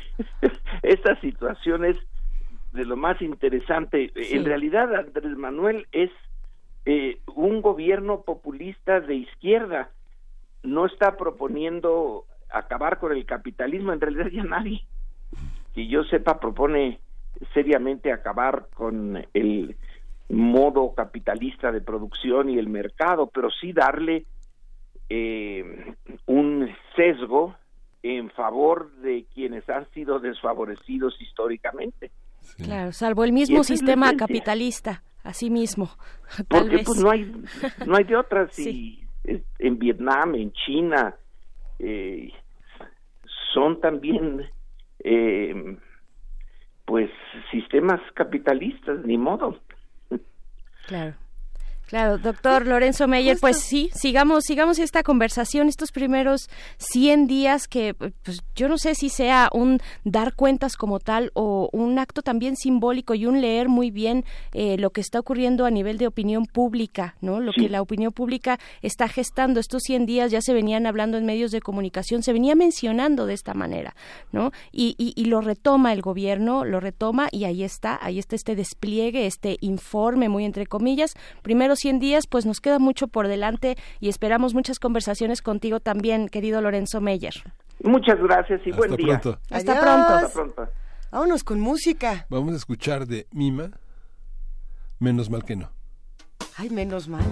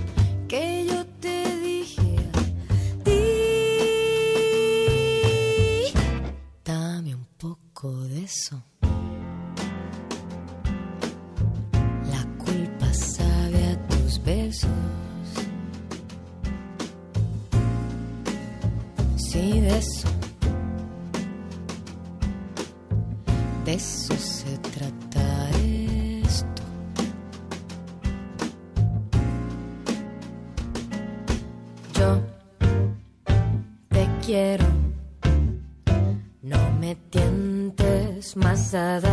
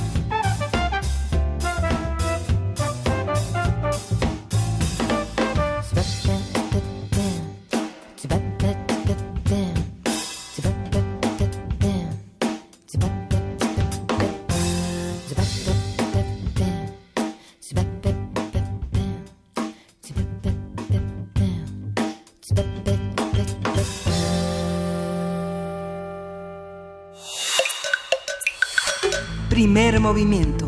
Hacemos comunidad. Nota Internacional. Iván Duque, presidente de Colombia, anunció que por razones de inconveniencia realizará objeciones, objeciones a seis artículos de la ley estatutaria de la perdón, estatutaria de la Justicia Especial para la Paz, un mecanismo de la justicia transicional pactado con la guerrilla de las Fuerzas Armadas Revolucionarias de Colombia, las FARC, en noviembre de 2016. El mandatario dijo que la actual legislación no establece de manera clara la obligación de los victimarios de reparar a las víctimas, por lo que las objeciones buscan que haya verdad, justicia, reparación y no repetición genuinas. El Consejo Político Nacional del Partido FARC advirtió que el pronunciamiento de Duque pretende, cito, hacer trizas el acuerdo de paz. Anunció también que solicitará de forma inmediata la intervención política de la comunidad internacional y del Consejo de Seguridad de las Naciones Unidas. Miembros del grupo negociador eh, del acuerdo de paz, legisladores, exministros, víctimas, académicos y líderes enviaron ayer una carta al secretario general de la ONU, Antonio Guterres, en la que advierten que con estas objeciones se está lesionando gravemente el acuerdo firmado en La Habana. Y bueno, vamos a conversar sobre las declaraciones de Iván Duque sobre los acuerdos de paz. ¿Qué cambios propone? ¿Qué implican y cómo se ha recibido en Colombia? Para ello nos acompaña y nos da muchísimo gusto Janet Valdivieso, periodista ecuatoriana que trabajó en Quito para la agencia Associated Press y diversos medios haciendo coberturas especiales. Eh, Janet, muchas gracias por acompañarnos. Muy buenos días. Hola, buenos días a todos allá. Sabemos que en este momento, si no nos equivocamos, te encuentras en Bogotá. Sí, correcto, acá en Bogotá, eh, con esta noticia que dio, el presidente Duque el día domingo, que más o menos eh, en Colombia se esperaba eh, que el presidente haga este tipo de pronunciamiento, que ha revelado la división que existe acá en, Colombia por el tema de la justicia especial para la paz, que es todo un sistema creado en el marco del acuerdo de paz que se firmó con las FARC durante, pues, en La Habana, como recordarán, estuvieron las dos partes del gobierno anterior de Duque, que es el gobierno de Santos, con la gente de las FARC, y que ahora Duque pues eh, ha objetado, como ustedes eh, mencionaban, o eh, seis de los de los artículos, de los 159 artículos de la ley, que aunque parecen pocos, representan como cambios fundamentales a lo que se firmó inicialmente y que ha generado mucha polémica acá, sobre todo eh, incertidumbre frente a cómo se va a seguir eh, y a llevar adelante el proceso de paz, de la implementación, pero también de la, del sistema de Naciones Unidas de verificación del acuerdo, que también han expresado su, su duda respecto a cómo esto está retrasando efectivamente eh, la aplicación de este acuerdo de paz y de la justicia de que se empiece eh, ya a operar la justicia especial que existe para implementar el acuerdo. Claro, Janet Valdivieso, eh, hola, te saluda Berenice Camacho acá desde la cabina de Radio UNAM.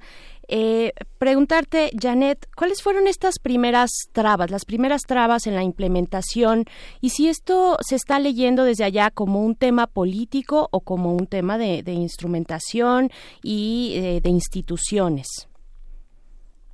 Bueno, eh, como te decía acá, pues hay dos sectores muy bien definidos. La gente eh, del partido de gobierno, el Centro Democrático, cuyo líder es el expresidente Álvaro Uribe, y eh, el presidente Duque. Es un sector de la población amplio que ganó las elecciones de agosto y que, pues, digamos que en agosto empezó el nuevo gobierno y hay la otra parte de la sociedad que también está, eh, si bien no, no todos están eh, mm, a favor de las FARC, sí están a favor del acuerdo de paz de que se implemente y de que existe esta justicia.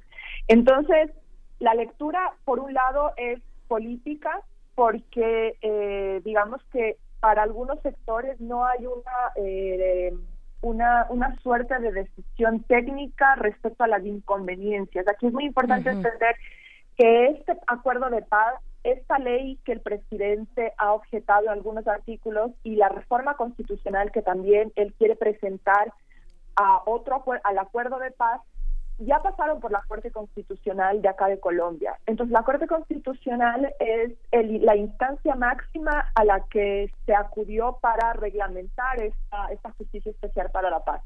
Esto quiere decir para algunos sectores que, como la Corte Constitucional es eh, la, instancia final, no es posible objetar esta ley por temas de inconveniencia, como ha mencionado, como, como es la justificación del presidente. Entonces, eh, aquí existe como unas divergencias y mucho, eh, una parte de la población y de los eh, de la opinión pública sugiere que no es posible que esto se lleve adelante, porque ahora la ley tiene que pasar otra vez al Congreso.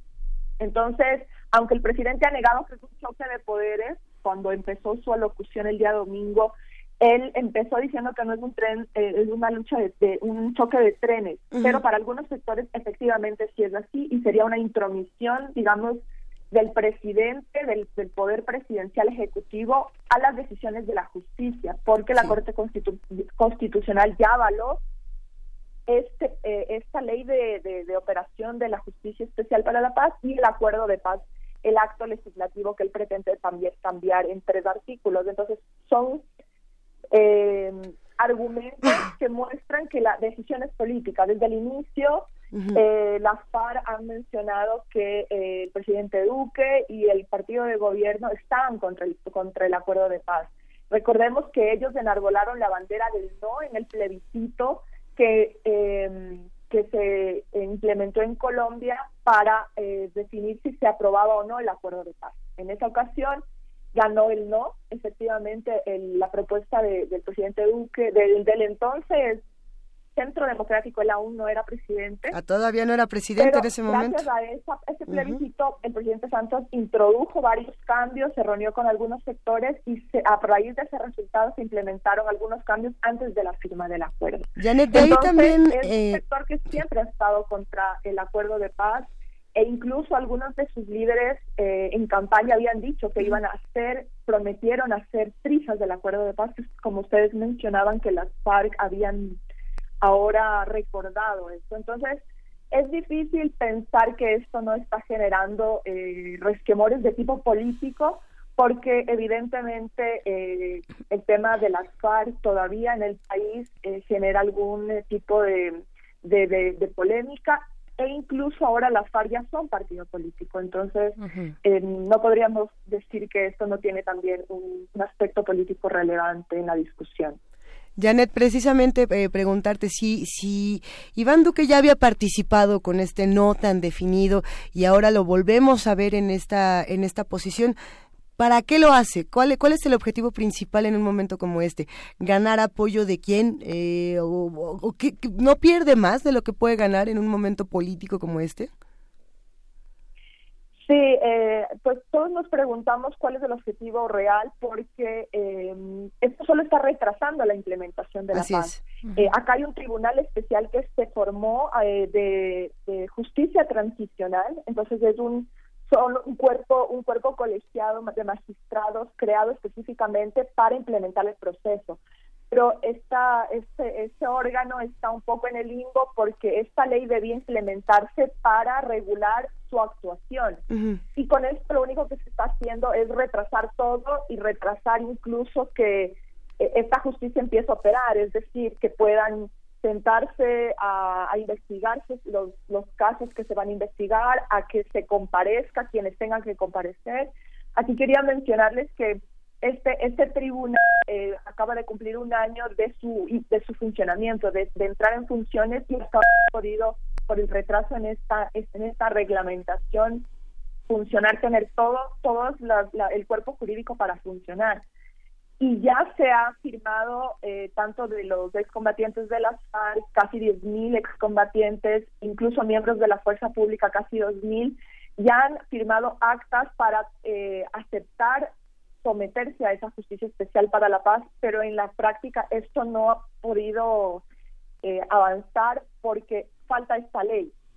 Y ahora pues eh, hay un sector del centro democrático, digamos, un poco más radical, del ala más dura, que quiere mano dura efectivamente para, para esto y quiere modificar cosas que se firmaron en el acuerdo en el, en el, en el momento en que Santos era presidente. Recordemos que Santos y Uribe, pues Santos era ministro de Uribe, pero cuando fue presidente se distanciaron precisamente por temas de diferencias en cuanto a, al manejo del país, pero sobre todo las diferencias fueron muy marcadas en el tema del acuerdo de paz.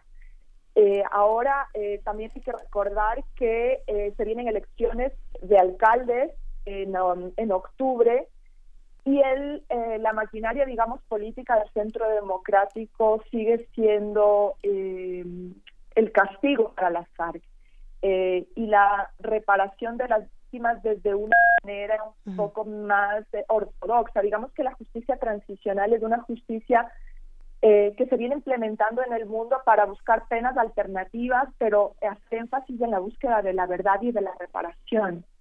No en penas tradicionales de 30 años de cárcel, eh, sino de eh, tratar de buscar que la gente involucrada en, los, en, el conflicto armado no repita eh, y aporte verdad, permita resarcir a las víctimas, también contar con la verdad. Esas son, es otro tipo de justicia que el Centro Democrático, el presidente Duque, no está de acuerdo. Entonces, varios de los de las objeciones tienen que ver con imponer castigos más severos y penas, digamos, de justicia ordinaria tradicional para los combatientes de las FARC. Claro, es no otorgar este tipo de perdón este tipo de perdón especial, ¿no, eh, Janet? Eso, eso ya lo veníamos viendo desde, desde antes, ¿no? Desde la campaña, desde la misma implementación de este acuerdo de paz. Eh, yo quisiera preguntarte, bueno, el, acuerdo tiene muchos frentes, ¿no? Tiene muchos frentes, Janet. Uno de estos es, pues, la, la parte que toca la jurisdicción, la jurisdicción de paz y cómo se irá a implementar si es que llega al Congreso esta nueva ley esta o esta ley eh, distinta, digamos, esta ley estatutaria para reformular eh, pues la parte orgánica o instrumental de la ley de, de, los de la jurisdicción. Pero qué cosas en lo que esto está digamos congelado por temas políticos por temas del Congreso qué cosas sí están avanzando eh, qué cosas se han logrado dentro, dentro de este acuerdo de paz que abarca muchas muchos otros elementos bueno, la parte más importante es que las FARC eh, entregaron las armas. Eh, efectivamente, estas objeciones ni siquiera tomaron en cuenta a la otra parte, a la contraparte de este acuerdo de paz. El presidente hizo, eh, su partido hicieron este tipo de objeciones y nunca contaron, digamos, con la contraparte de este acuerdo que efectivamente son las FARC. ahí hay otros aspectos que no tienen que ver con, con la jurisdicción específica, sino con otro tipo de implementación que tiene que ver primero con que mm, siete mil combatientes, casi 10.000 mil miembros de la FARC están fuera ya de, combate, ya no existe esa beligerancia que había hasta hace, poco. Con eso, obviamente, se han reducido eh, los combates, ya no hay muertos por estas causas, si bien hay grupos de las FARC que decidieron acogerse al proceso de paz y han causado otro tipo de conflictos en, algunos territorios. Eh, muchos de los miembros de las FARC están, eh, eh, estuvieron y están agrupados en zonas donde están llevando adelante procesos de reinserción a la vida civil, En algunas partes están ya implementando procesos productivos para poder dedicarse a otro tipo de cosas, aunque eh, ellos también eh, hacen notar que el gobierno, el nuevo gobierno no ha garantizado algunos recursos que se necesitaban para este tema. También hay eh, algún proceso también político que tiene que ver con la inserción de las FARC como partido político. Eh, no es una cosa menor, hay ocho entre, entre diputados y senadores en el Congreso que son del partido de las FARC y ellos están llevando también adelante un proceso político y organizativo distinto, eh, ya no ya no con las armas sino con la política. Entonces, eh, apostar por unos cambios en este momento genera mucho resquemor y algunos de, los miembros de la FARC han advertido que esto es solamente debilitar aún más el proceso y desanimar a, muchos de, sus mismos excombatientes de seguir en el proceso por, por ver que, el, eh, digamos, el gobierno no está lo suficientemente comprometido para que esto funcione. Claro. Entonces, eh, si bien hay varias cosas que han ido avanzando, todavía está mucho por hacer, es un, es un acuerdo complejo que tiene muchas aristas y una de sus eh, de sus patas, digamos, es la justicia especial que tiene que ver con las víctimas también. Y eso es una parte fundamental del acuerdo que tiene que resolverse para que haya efectivamente una reparación integral de las víctimas y un proceso de investigación que, que garantice también saber la verdad de, en cuanto a a todos los problemas que hubo durante 50 años de conflicto con las FARC. Los, los escenarios posibles para ir cerrando esta conversación, Janet Valdivieso, ¿cuáles serían? ¿Qué tendríamos que estar cuestionando en este momento y atendiendo? Bueno, hay varios escenarios. Ahorita pues todo tiene que ver con el Congreso, va a ser fundamental en este aspecto. El Congreso está ahora en receso eh, legislativo, entonces empieza sus tareas del día 16 de marzo cuando le llegan eh, oficialmente las objeciones del presidente. Ahora no, el, partido de gobierno no tiene mayoría confirmada absoluta en las dos cámaras, entonces ahí habrá que ver cómo se organiza la, la, composición de fuerzas, a ver si es que va o no, si van, van a aceptar o no esas objeciones eh, son objeciones a una ley, pero también eh, se presentarán tres reformas constitucionales a la ley que permitió el acuerdo de paz, entonces como que son dos frentes. Esto tendrá que pasar a la Cámara y al Senado, entonces todavía no está claro cómo se manejará ahí, si es que, si, si es que efectivamente habrá una aprobación de las objeciones o un rechazo de esas objeciones y en todo caso qué tipo de cambios se van a hacer. No está garantizado entonces esas mayorías de todos modos, se supone que el, Congreso tiene plazo hasta el 16 de diciembre para tramitar esas objeciones eh, y en caso de que no lo haga el proyecto este se archivará. Entonces, em, también hay que estar pendiente del escenario en el que si es que se aprueba, tendría que esas objeciones volver a la Corte Constitucional para, para que sean estudiadas y ver incluso la constitucionalidad, garantizar esto en el marco de una nueva de, que estas objeciones se aprueben. Entonces todavía hay mucho que esperar respecto a cómo se irán tramitando estas eh, estas objeciones y la comunidad internacional precisamente estará también pendiente de eso porque justamente ayer el presidente se reunió con el cuerpo diplomático y el sistema de Naciones Unidas que está verificando el proceso de paz es uno de los garantes también está eh, observando que cómo cómo va a resolverse este impasse hay varios actores que, que están afirmando que esas objeciones son un problema para la implementación. Entonces, realmente en, desde el 16 de marzo en adelante será en el Congreso donde estas discusiones serán tramitadas y aún no hay claridad sobre lo que ocurrirá ahí. Pues, pues sigamos, sigamos conversando, Janet. Ya de sí, las FARC desde un inicio, pues nunca fueron homogéneas en, en en brindar el voto absoluto de confianza a el futuro de estos acuerdos de paz, ¿no? Al interior también se tuvo pues escepticismo, distintas posturas escépticas ante esta salida alternativa, ¿no? Y supongo que eso se... el problema es que son dos gobiernos muy distintos, entonces el gobierno con el que se sentaron a firmar un acuerdo de paz, el gobierno de Santos, con el que hubo una interlocución, cuatro años de negociaciones, de hasta seis años de negociaciones en La Habana, y el nuevo gobierno que viene un poco a, a, aceptar otro tipo de, condiciones, con lo cual también algunos se hacen la pregunta de qué tipo de seguridad jurídica hay en mantener, eh, en saber eh, mostrar que el Estado es del Estado, no tiene que ver con las políticas de Estado, son distintas de las políticas de gobierno y qué seguridad hay con, ese tema, ¿no? No importan los cambios de gobierno, son acuerdos firmados entre el Estado y las, y las partes, en este caso las FARC, entonces, ese también es un problema del manejo que se está dando o ahora algunos temas en el gobierno. Sí, aunque Janet, el tema de que el narcotráfico no es amnistiable es, es un tema central, ¿no? Se confundió la amnistía a los grupos políticos con los grupos del narcotráfico, ¿no? Sí, el, el, el acuerdo de paz tiene que tiene un capítulo extenso sobre el narcotráfico las FARC no son vistas en el acuerdo como un grupo narcotraficante, si bien eh, ellos operaban en zonas donde, eh, donde el narcotráfico eh, se movía.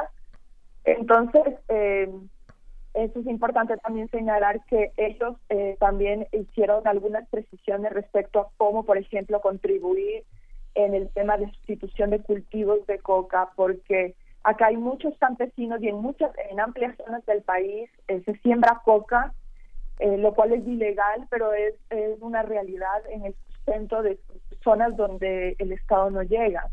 Y en esas zonas incluso eh, pues las han tenido mucha influencia, pero eh, la condición, digamos, del acuerdo fue tratar de FARC como un actor político, no como un grupo narcotraficante, porque sus presupuestos políticos también están, han estado presentes durante estos 50 años que, estuvieron alzados en armas, pero sin desligar el narcotráfico y sin eliminar el narcotráfico del acuerdo. Eso también tiene un capítulo especial y también está contemplado que quien esté eh, hasta hasta la firma de acuerdo quien continúe relacionado con el narcotráfico y otros crímenes y otras cosas de asuntos ilegales tendrá eh, otro tratamiento, tendrá que salir eh, de la justicia especial para la paz y tendrá que ser juzgado en la justicia ordinaria.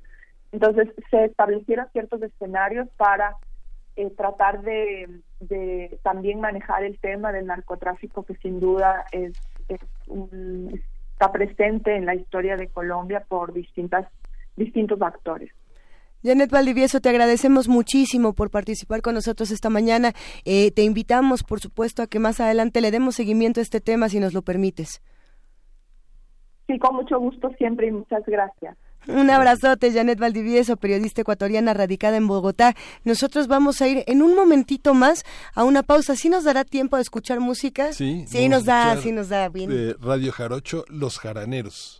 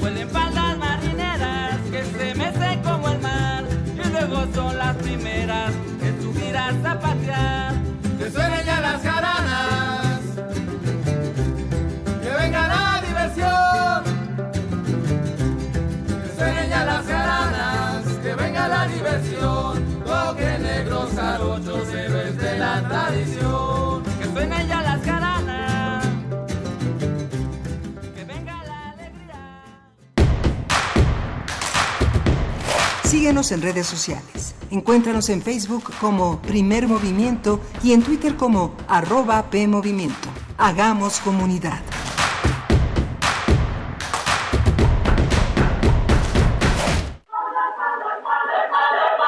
Se engendraron en la matriz de la tierra, en lo frío de la cantera. Los cristales rasgaron sus pieles, casi perforan sus almas, pero al término del ciclo salieron fuertes, vestidas de jade hasta el hueso. El coro de mujeres de los pueblos indígenas de México trae para ti Corazón de piedra verde. música indígena de los siglos XV al XVIII. Miércoles 27 de marzo a las 16 horas en la sala Julián Carrillo. Entrada libre. Transmisión simultánea por el 96.1 de FM. Deja que las voces te llenen de júbilo. Radio UNAM, Experiencia Sonora.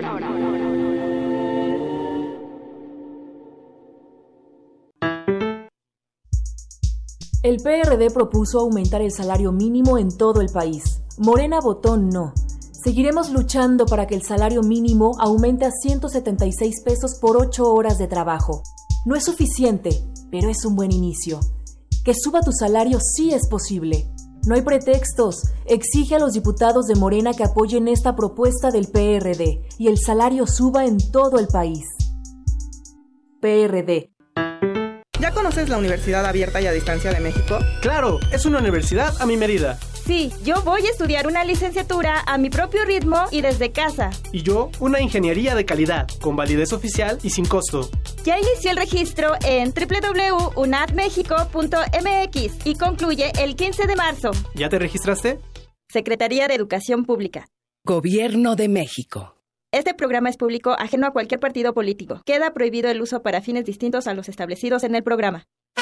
Los Pumas de Plata son la distinción que la UNAM otorga a las películas exhibidas dentro de su Festival Internacional de Cine. En marzo, Cineclub Radio Cinema te invita a conocer algunas de las cintas que han merecido este galardón en el ciclo Lo mejor de los Pumas de Plata en entregas FICUNAM. Los débiles, El regreso del muerto, El palacio y Lecciones para Zafira. Todos los miércoles de marzo a las 18 horas en la sala Julián Carrillo de Radio UNAM. Entrada libre. Celebrar el cine para premiar el arte. Radio UNAM. Experiencia sonora.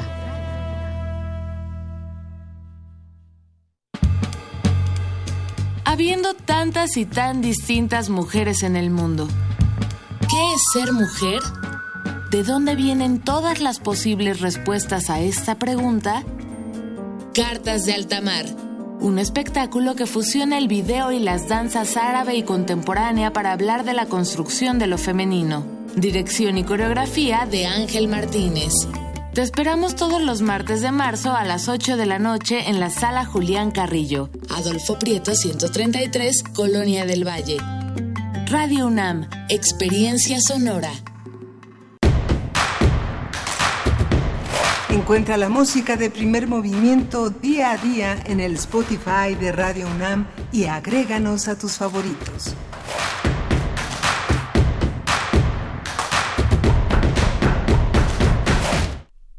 Y ya son las 9 de la mañana con 5 minutos de este martes 12 de marzo y tenemos muchas noticias que compartir, muchos comentarios y por supuesto saludar nuevamente a todos los que hacen comunidad con nosotros, Miguel Ángel Berenice.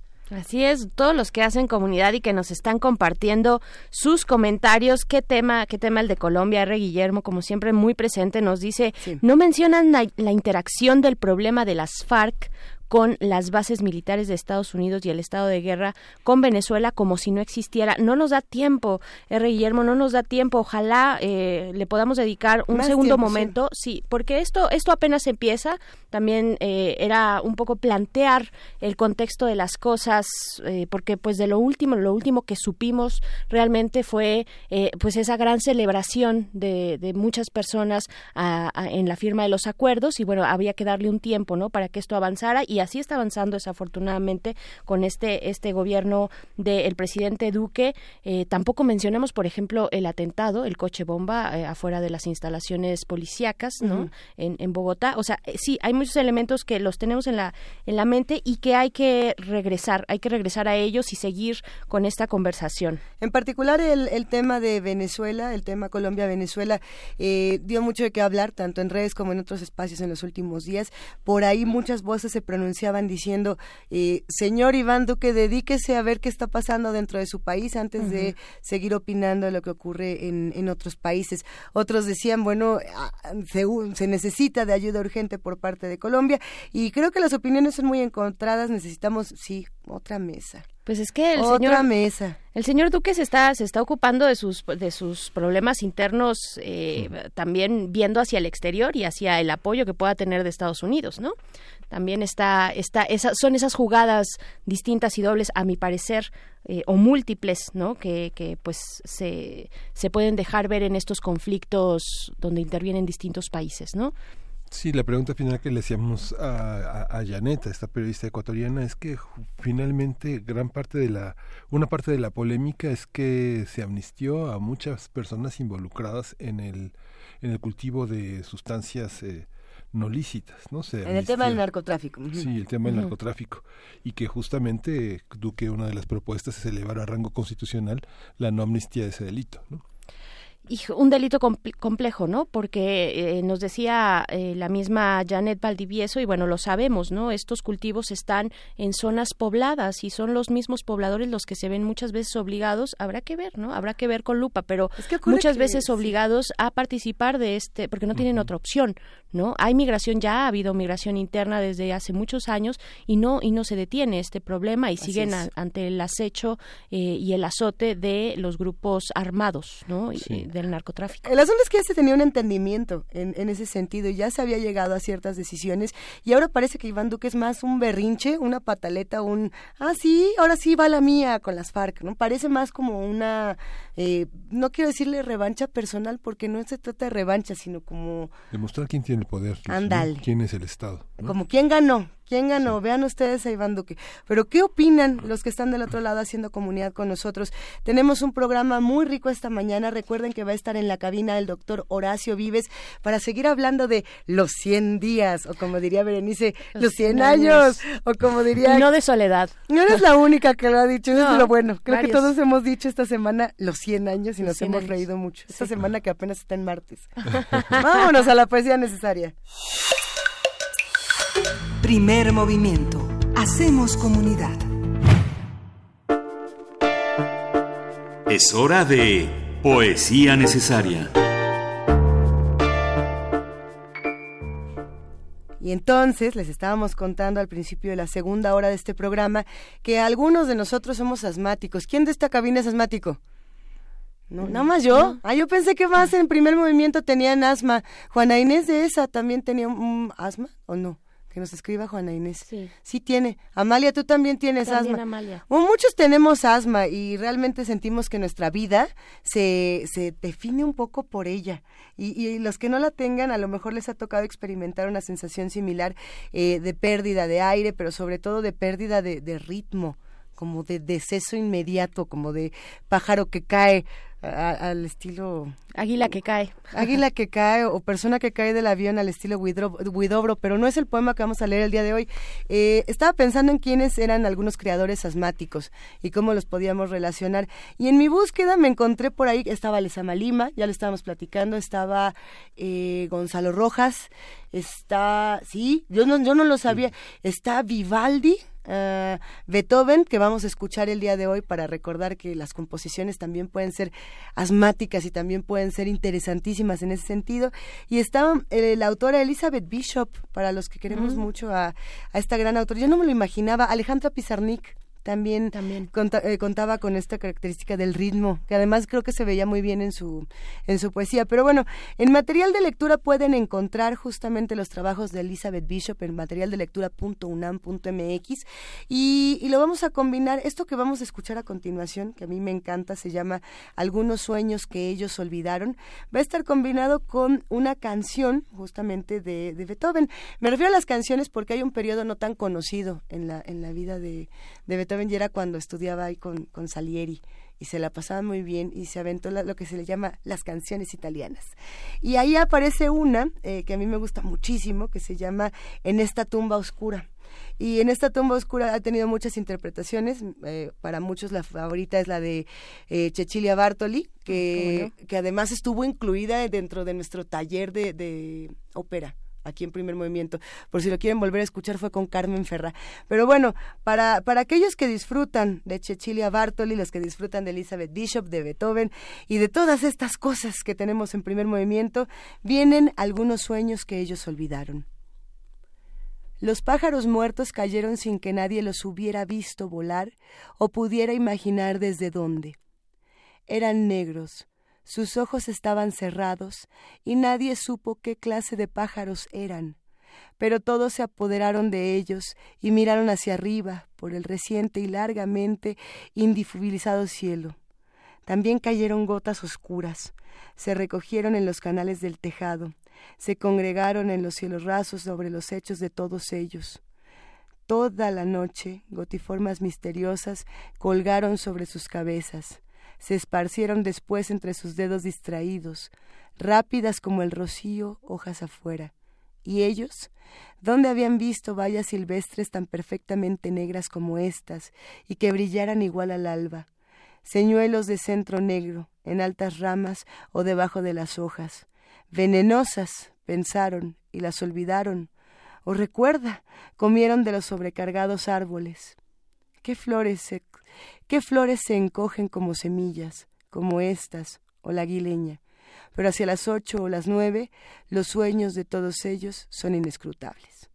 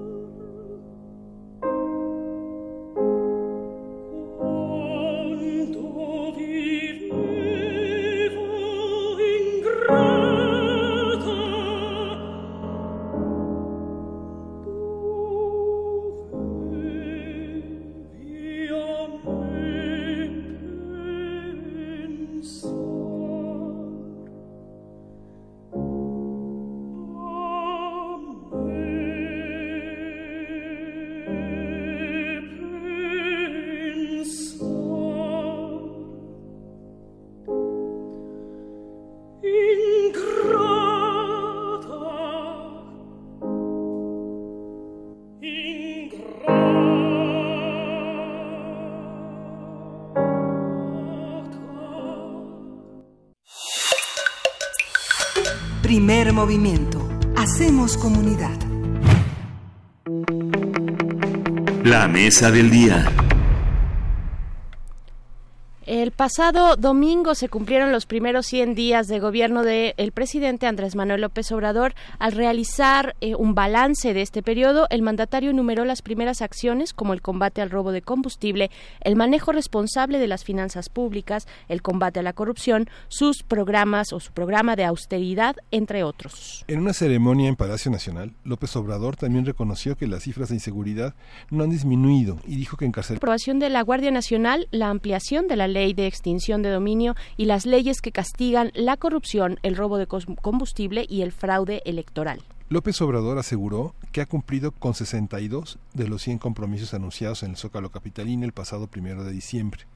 Algunas encuestas ubican en más de 80% la, población, la aprobación al mandatario en sus primeros 100 días de gobierno. Sin embargo, ese apoyo disminuye en temas como la cancelación del aeropuerto, el recorte a las estancias infantiles y el tema de los refugios para mujeres víctimas de la violencia. Para el sector empresarial hay aspectos positivos y negativos en las primeras acciones del nuevo gobierno encabezado por Andrés Manuel López Obrador. El empresario Carlos Slim declaró su apoyo a los primeros 100 días de gobierno de López Obrador. Haremos un análisis y un balance de los primeros 100 días de gobierno de Andrés Manuel López Obrador, cómo entenderlos, qué cambiar y cómo repensar la relación entre sociedad y gobierno. Para ello nos acompaña el doctor Horacio Vives, licenciado en Ciencia Política por el Instituto Tecnológico Autónomo de México y doctor en Ciencia Política por la Universidad de Belgrano en Argentina. Bienvenido. Horacio Vives, qué gusto tenerte aquí en cabina, además eh, a todo color, en vivo y a todo color. ¿Cómo estás? No, pues al contrario, eh, mucho gusto, como siempre. Eh, la verdad que es un placer platicar con la comunidad de Primer Movimiento, Berenice. Eh, Luisa, ¿cómo estás? Miguel Ángel, buenos días. Gracias. Buenos días. Pues bueno, ¿con qué iniciar? Un primer balance, un primer acercamiento. Pues mira, de entrada estaba escuchando hace rato la, nota de Lorenzo Meyer y creo que tiene razón en el sentido de que eh, estos no son, digamos, los 100 días estándar de cualquier arranque de gobierno, sino que pues, podríamos prácticamente sumarle pues cuando quieras, ¿no? Digamos, desde la jornada electoral del primero de julio, en el sentido de que el gobierno saliente abandonó la, la plaza, estaba pues eh, como viendo eh, cómo dejar, digamos, algo menos, eh, recoger un poco el tiradero de lo que se hizo al final del, del gobierno, buscando el amparo, ¿no? Para no, no, no ser perseguido este, por la justicia, en fin, eh, una serie de, de, cosas y le dejó prácticamente el espectro político libre eh, a López Obrador. Y es muy curioso, eh, lo, lo, señalaban ustedes al, al arranque de, de, la nota, como una decisión de la mayor gravedad, de la mayor envergadura, como es el caso de la cancelación del aeropuerto, se puede hacer inclusive antes de la del inicio de, del arranque. Entonces, en ese sentido, creo que es un eh, inicio de administración muy, eh, muy peculiar, eh, porque en efecto no solamente se trata de una eh, administración que arrancó pues, con 30 millones de votos, lo señalabas tú eh, eh, reiteradamente, Miguel Ángel, más del este 53%, sino que además va eh, creciendo el apoyo eh, ciudadano, el apoyo social a esta gestión, lo cual lo hace eh, una gestión muy, muy peculiar en sus, eh, en sus inicios. Y yo creo que mucho de esto se explica porque prácticamente la, la percepción del gobierno que terminó es tan mala que cualquiera cosa que se haga, por más ocurrente, inútil, cosmética o superflua que sea, va a ser estruendentemente aplaudida, ¿no?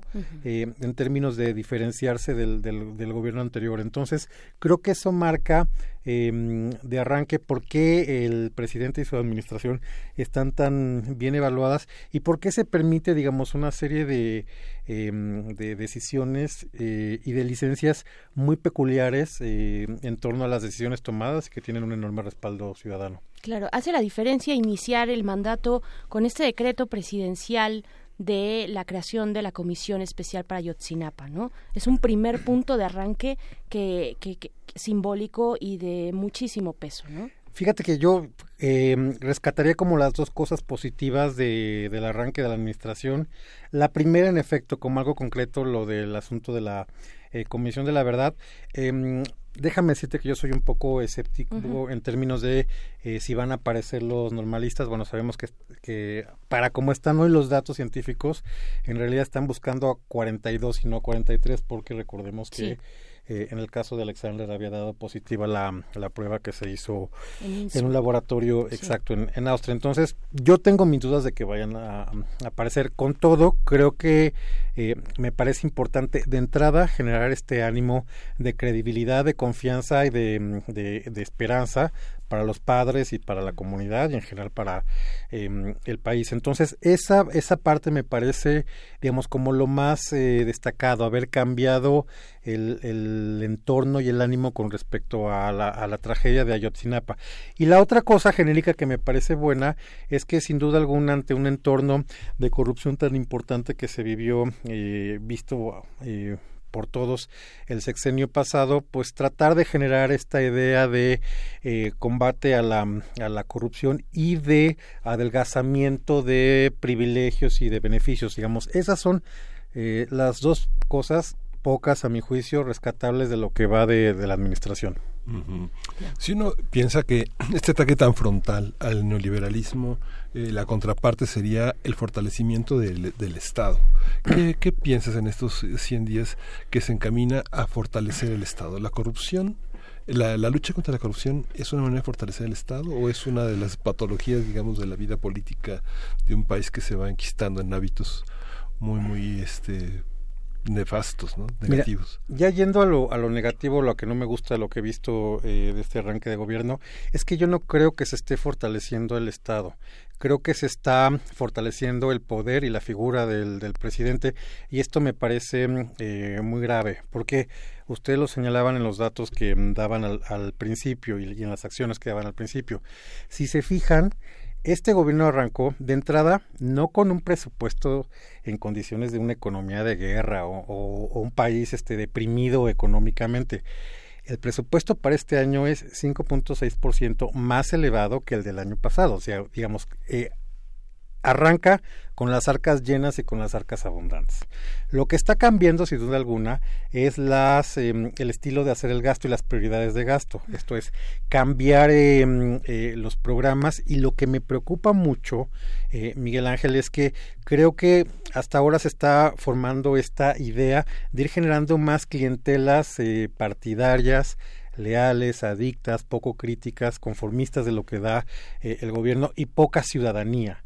Eso es lo que me preocupa mucho de, de cómo se está dando estas eh, primeras eh, manifestaciones en términos de, gasto, pues porque se recortan eh, programas, muchos de ellos, la verdad es que eh, sin, sin Tony Sony, sin tener un diagnóstico claro, el, el de las estancias eh, infantiles, por supuesto que me parece el más grave, y el de los refugios a, mujeres violentadas, porque justamente están afectando pues a, a parte de la población eh, más eh, vulnerable y víctima de eh, pues de las circunstancias eh, sociales y, políticas del país. Eh, esta cosa que eh, sean los propios eh, militantes del, del, partido en el gobierno que estén levantando el censo que estén recopilando datos personales y que eventualmente después vayan a ser los beneficiarios de los apoyos me parece una cosa eh, delicada. Y porque además Miguel Ángel el Estado pues son un montón de cosas.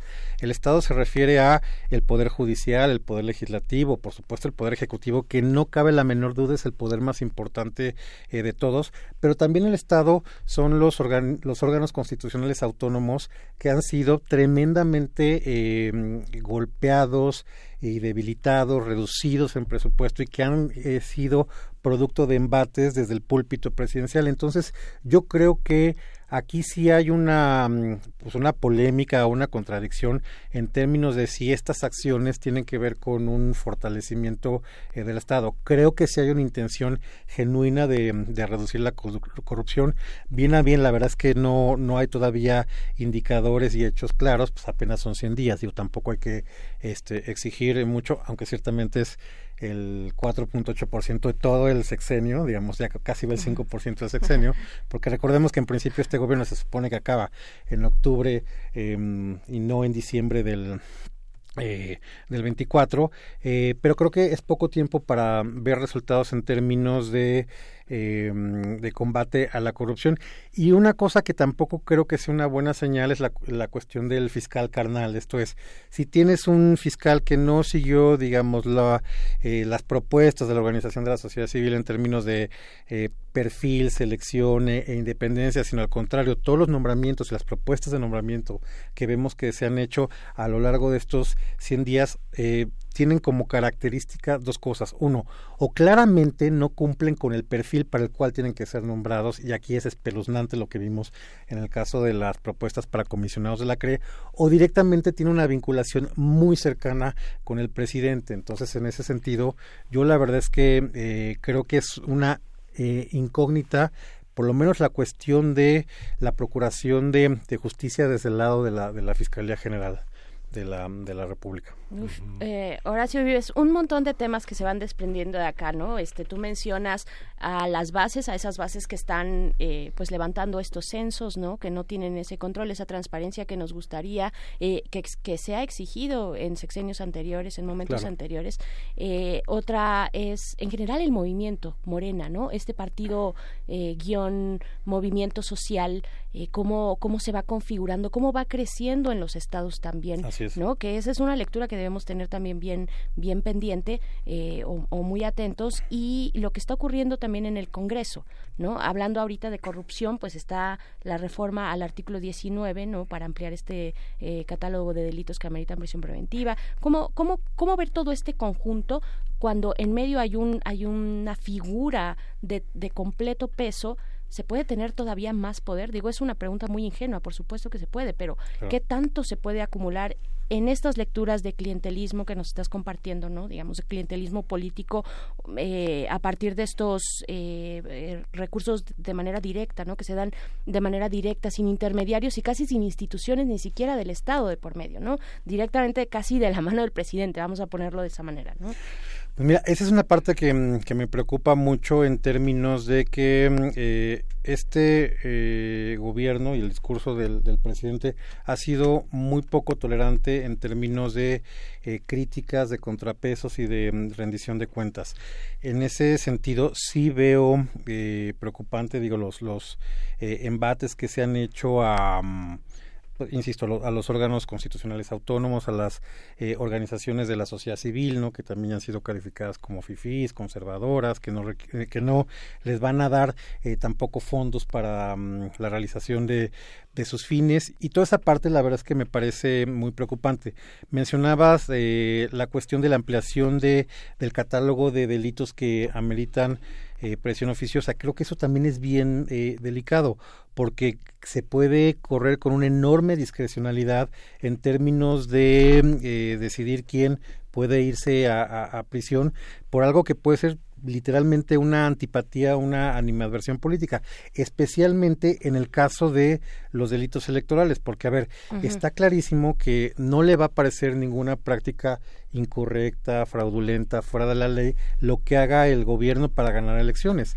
Pero si hay alguien, la oposición va ganando, eh, gana alguna elección y de repente el, el, el, el, aparato del Estado determina que ese es un eh, delito electoral, pues oye, creo que no, no se presagian buenas condiciones en términos de derechos, de garantías, de debido proceso, y esa es una parte que creo que puede ser bien, bien, bien complicada, ¿no? Sí. Cuando venga la implementación. Tú, tú estuviste eh, muy cerca de todo este proceso. Si uno revisa los cientos de páginas de quejas, ¿no? Que digamos que prácticamente todas las quejas, eh, no sé, yo revisado, no sé, el, la, la, elección en el Estado de México tuvo eh, un documento que revisaba de quejas cerca de dos mil páginas. Casi todas se refieren a procesos de corrupción en el, en el proceso electoral. ¿Cómo tramitar eso? Es lo, es lo que tú señalas. Habría que, habría, que, habría que delimitar el proceso de quejas en los procesos electorales. Lo que viene ahora es Puebla Sí, que va a ser una ¿no? bien que, que, que, va a ser un experimento muy importante porque se quedó fuera eh, el instituto local y toma las elecciones el INE. Eh, tal vez sea una, una, manera de garantizar un proceso ya muy tecnificado, muy probado, o, o, tú cómo ves esta parte en términos de quejas. Yo no sé cuántas quejas hubo en este proceso, pero a lo último que habíamos revisado eran cerca de 500 páginas de quejas. Mira, tocas un tema muy interesante porque creo que hay que separar la parte de la de, litigio que es normal y esperable, digamos, entre los contendientes que tratan de ganar una elección y luego ya cuando hay una eh, conducta eh, probada, ¿no? Que comprobada que está al margen de, lo que determina la ley.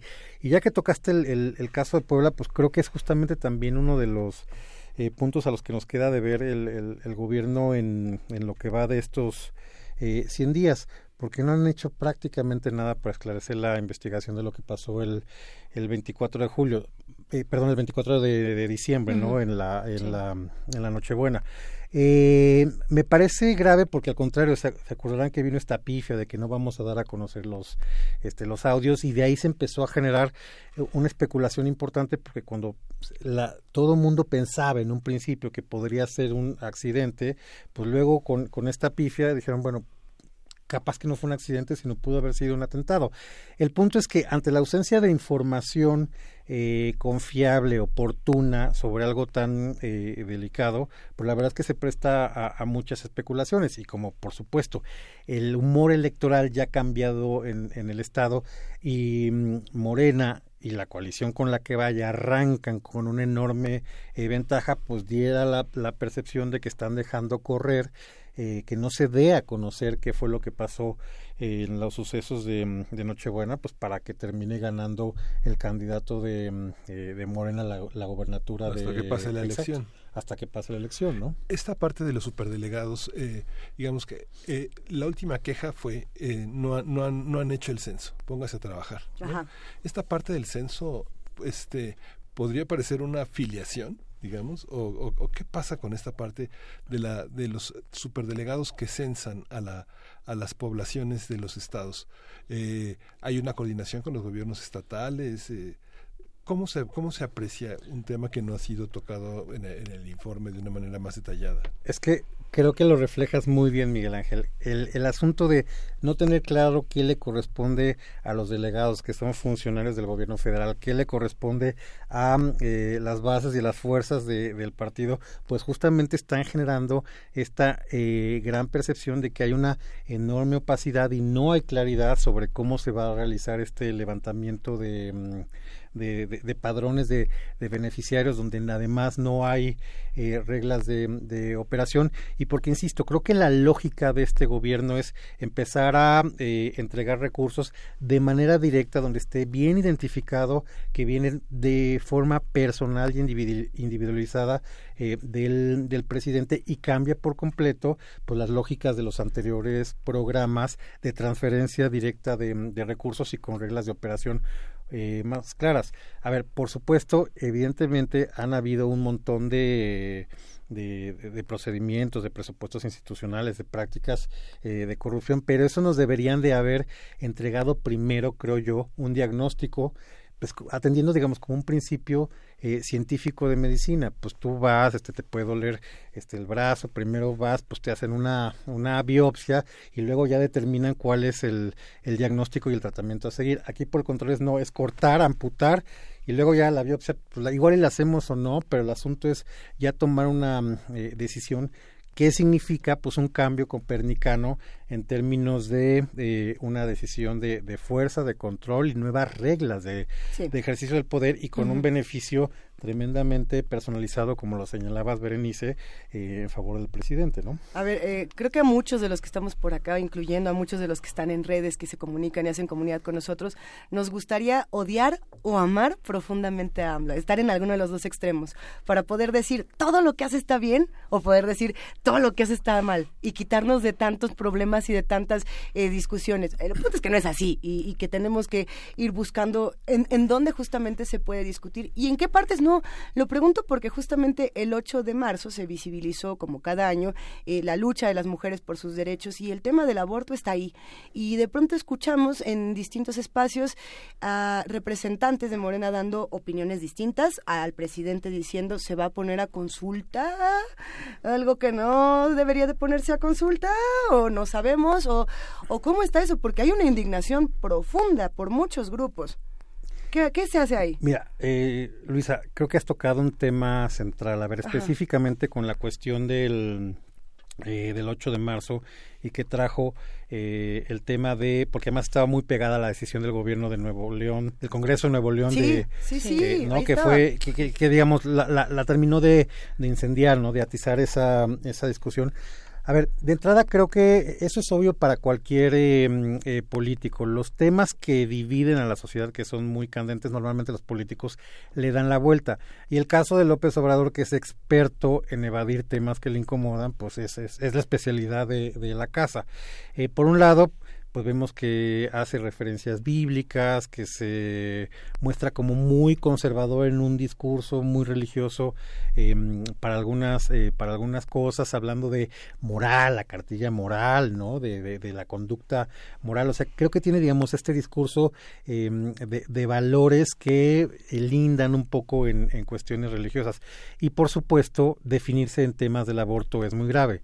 Lo que dijiste, Luisa, me parece central. O sea, los derechos no deben estar a consulta. Creo que eso fue Porque un enorme error, por supuesto. O sea, ya hemos visto en nuestro país cómo se han perdido muchos derechos por ponerlos a discusión, entre comillas, a lo largo de los años. No es eh, la primera vez. Exactamente. Entonces ahí viene, digamos, una operación porque el presidente dice, no, bueno, pues que se ponga a consulta y sale Ricardo Monreal a decir, no, bueno, pues es que esta no es una prioridad. Perdón, ¿cómo no es una prioridad? Hay miles de mujeres que mueren por em, eh, abortos mal practicados, porque no tienen condiciones de salud, este, porque son eh, violadas, en fin, digamos, adolescentes que adolescentes que son, sin duda alguna. O sea, esto tiene que ser una libre decisión para las mujeres y punto. Y el Estado tiene que estar ahí para apoyar un aborto libre, este, seguro, eh, gratuito y, e inclusive si una mujer decide eh, me parece a mí, llevar su embarazo a término y no, eh, y no educar a, un hijo, tener un lugar, a una, una, instancia en la cual le pueda entregar para la crianza, adopción o lo que sea. En fin, creo que el Estado tendría que estar para proteger los derechos y las decisiones de las mujeres y no ponerlos a consulta para que se presten a que otros grupos que están completamente en contra les estén eh, atacando. Y creo que esto tiene que ver no solamente con la cuestión de los derechos reproductivos de las mujeres, sino en general con que también eh, en aras de ir avanzando en, en una agenda se van eh, cercenando derechos, específicamente también los laborales. Esto es la reducción de los salarios perdón, los despidos injustificados, en fin, digamos, se entró también con esta, em, con esta idea de, eh, de, de eh, reducir, de hacer más eficiente el gasto, pero pues no solamente se trata de, de, recortes, sino se trata de personas que tenían derechos laborales adquiridos y que no han sido respetados. Creo que también esa es una eh, parte que no debemos dejar de, de, ver en todo esta en todo este análisis, ¿no? Que hay un voluntarismo para cumplir ciertos objetivos, metas, ¿no? Esta cosa de ya cuántos dijiste 62 compromisos de este de campaña, pero también a costa de qué, ¿no? Creo que eso es eh, importante tener como una panorámica más, más completa de las consecuencias de las decisiones que se han tomado. Claro, la cuestión del aborto y en general de la agenda de género también es un botón de muestra para observar hacia adentro del equipo de Andrés Manuel López Obrador con una secretaria de gobernación como Olga Sánchez Cordero, ¿no? Eh, y, bueno, un, congreso paritario, ¿no? Que por fin, por primera vez en México, encuentra esta eh, igualdad y, eh, ¿no? Sustancial y paritaria de género. ¿Cómo, cómo, qué, qué está pasando? ¿Qué podemos entrever de lo que pueda pasar en cuanto tal vez asesoría, ¿no? O las opiniones, el peso de las opiniones de una mujer como Olga Sánchez Cordero eh, en, un, en un ejercicio de gobierno tan fuerte, tan central, tan presidencial como lo tiene Andrés Manuel López Obrador, está ejerciendo el poder, está ejerciendo el poder ejecutivo como pocas veces se había visto recientemente, ¿no?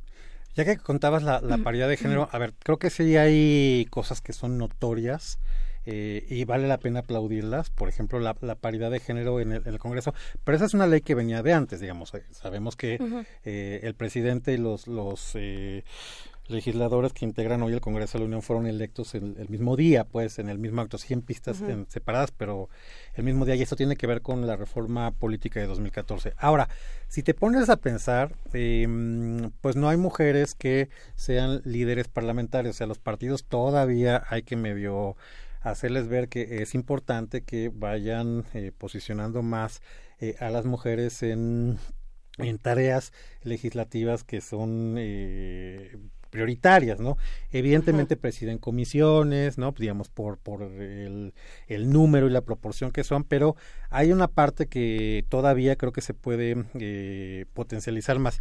Y lo del gabinete es muy curioso, porque el gabinete sí está haciendo una decisión plena, completa del presidente. Yo aplaudo y celebro que haya em, eh, nombrado con, con paridad de género, creo que son eh, 11 hombres y nueve mujeres, o sea, prácticamente es paridad de género, pero si te fijas, eh, de entrada, y, creo que es la, muestra más gráfica es en las en la hora nacional que se avienta todas las mañanas, son las dos horas nacionales, que son las conferencias este, madrugadoras.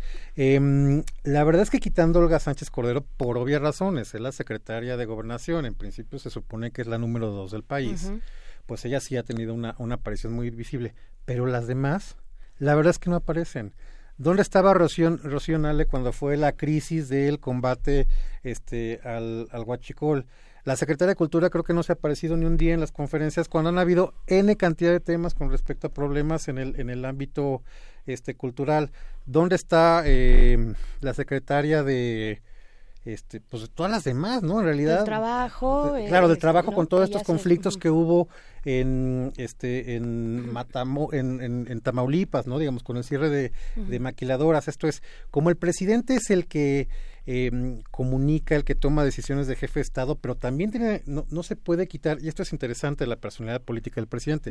Digamos, no, no le podemos este, poner de un día para otro el chip de jefe de Estado y de deshacerse de esa parte que señalabas tú del líder de un movimiento social y este chip opositor que de alguna manera tuvo durante tanto tiempo. Entonces sigue teniendo también una estrategia y un discurso eh, de campaña. Y como él es un buen comunicador, pues prácticamente tiene muy, eh, muy sojuzgados al, a los integrantes del gabinete. Por supuesto, también eh, a las mujeres. Son los hombres los que han aparecido más en, en en, en temas de, este, de, de, comunicación, ¿no?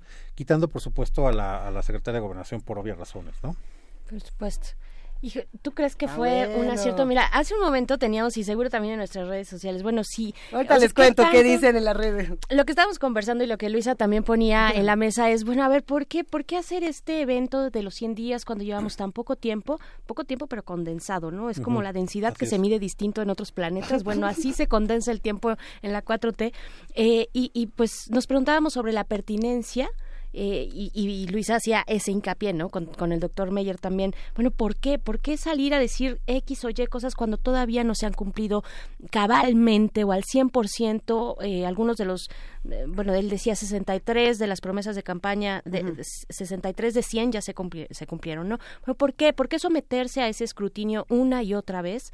Eh, y, y, bueno, ahí teníamos una conversación de qué cuál era el impulso, el interés político detrás de hacer eh, este tipo de eventos de los 100 días, que no se tiene la costumbre en México, ¿no?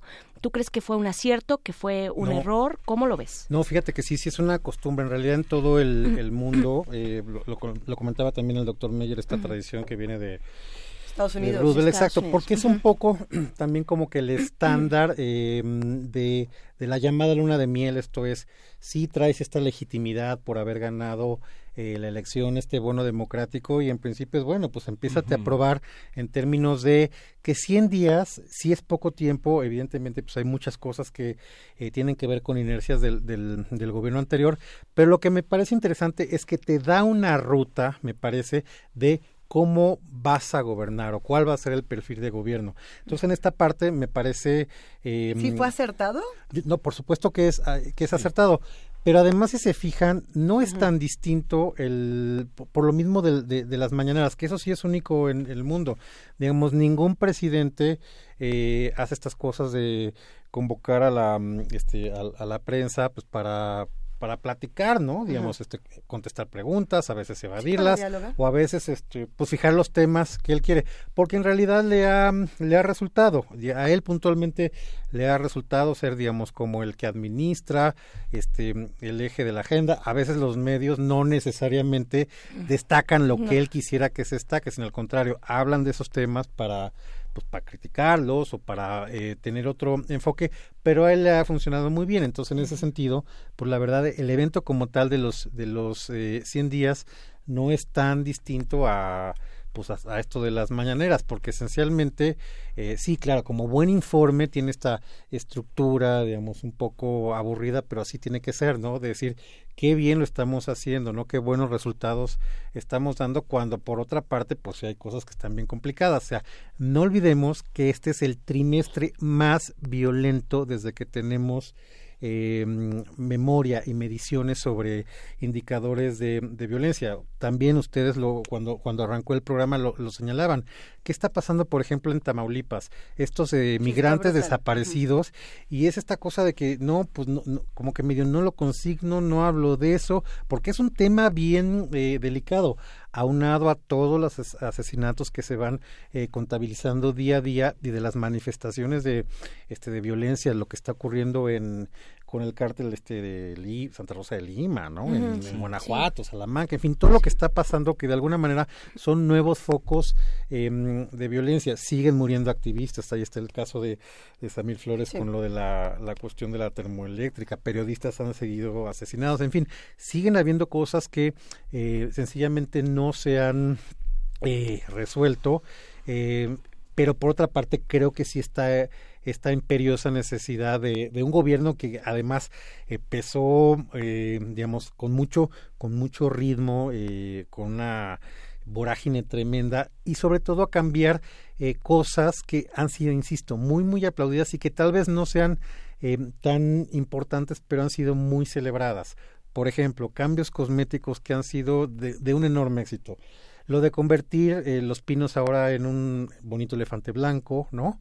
Eh, eh, lo del asunto del avión presidencial que pues sale como más eh, caro y inoperante tenerlo ahí en un hangar en Estados Unidos porque pues no se puede vender, o sea, es como un procedimiento administrativo eh, tremendamente complicado, la reducción de los eh, de la eliminación de las pensiones a los expresidentes que es tremendamente aplaudido. Si se fijan también, este es un cada que de repente algo se me sale de control es que vamos a juzgar a los expresidentes del periodo neoliberal porque son los culpables absolutamente de todo. Ya que el, hasta nos, nos dijeron que el neoliberalismo es culpable de los divorcios, o sea, el neoliberalismo puede ser paraguas para, para ocupar. Del, del, asma de Luisa, por ejemplo. Yo, sí yo genuinamente sí creo que el neoliberalismo es el responsable es de mi asma, pero eso lo platicamos sí, sí, en otro... En otro pero sí, sí, sí. La gente lo, lo votó por eso, ¿no? La gente lo votó Sin por eso. Alguna. Esa arrasadora, ¿no? Eh, está cumpliendo en ese sentido, está... Eh, no, yo te diría que hasta más. Hasta es, más. es muy curioso porque ganó con el 53% de los votos y yo yo sí creo que debe estar cerca del 90% de, de, de aprobación, digamos, tiene una popularidad y un respaldo contundente a lo que hace. Porque en ese sentido creo que es bien interesante y me arriesgo a, elaborar una eh, teoría que es una idea, capaz que estoy equivocado, pero a ver, por ejemplo, en el periodo neoliberal, como, como señalaba Miguel Ángel, probablemente había una clase política, ¿no? Un consenso que nos decía, no, bueno, lo importante es tener este casa, empleo, trabajo, libertades, pues que no haya mucha inflación, que haya cierto crecimiento este económico, que haya disciplina este fiscal, que se paguen impuestos, en fin, digamos, como que había una serie de eh, digamos de parámetros, ¿no? que fueron este compartidos. Sí.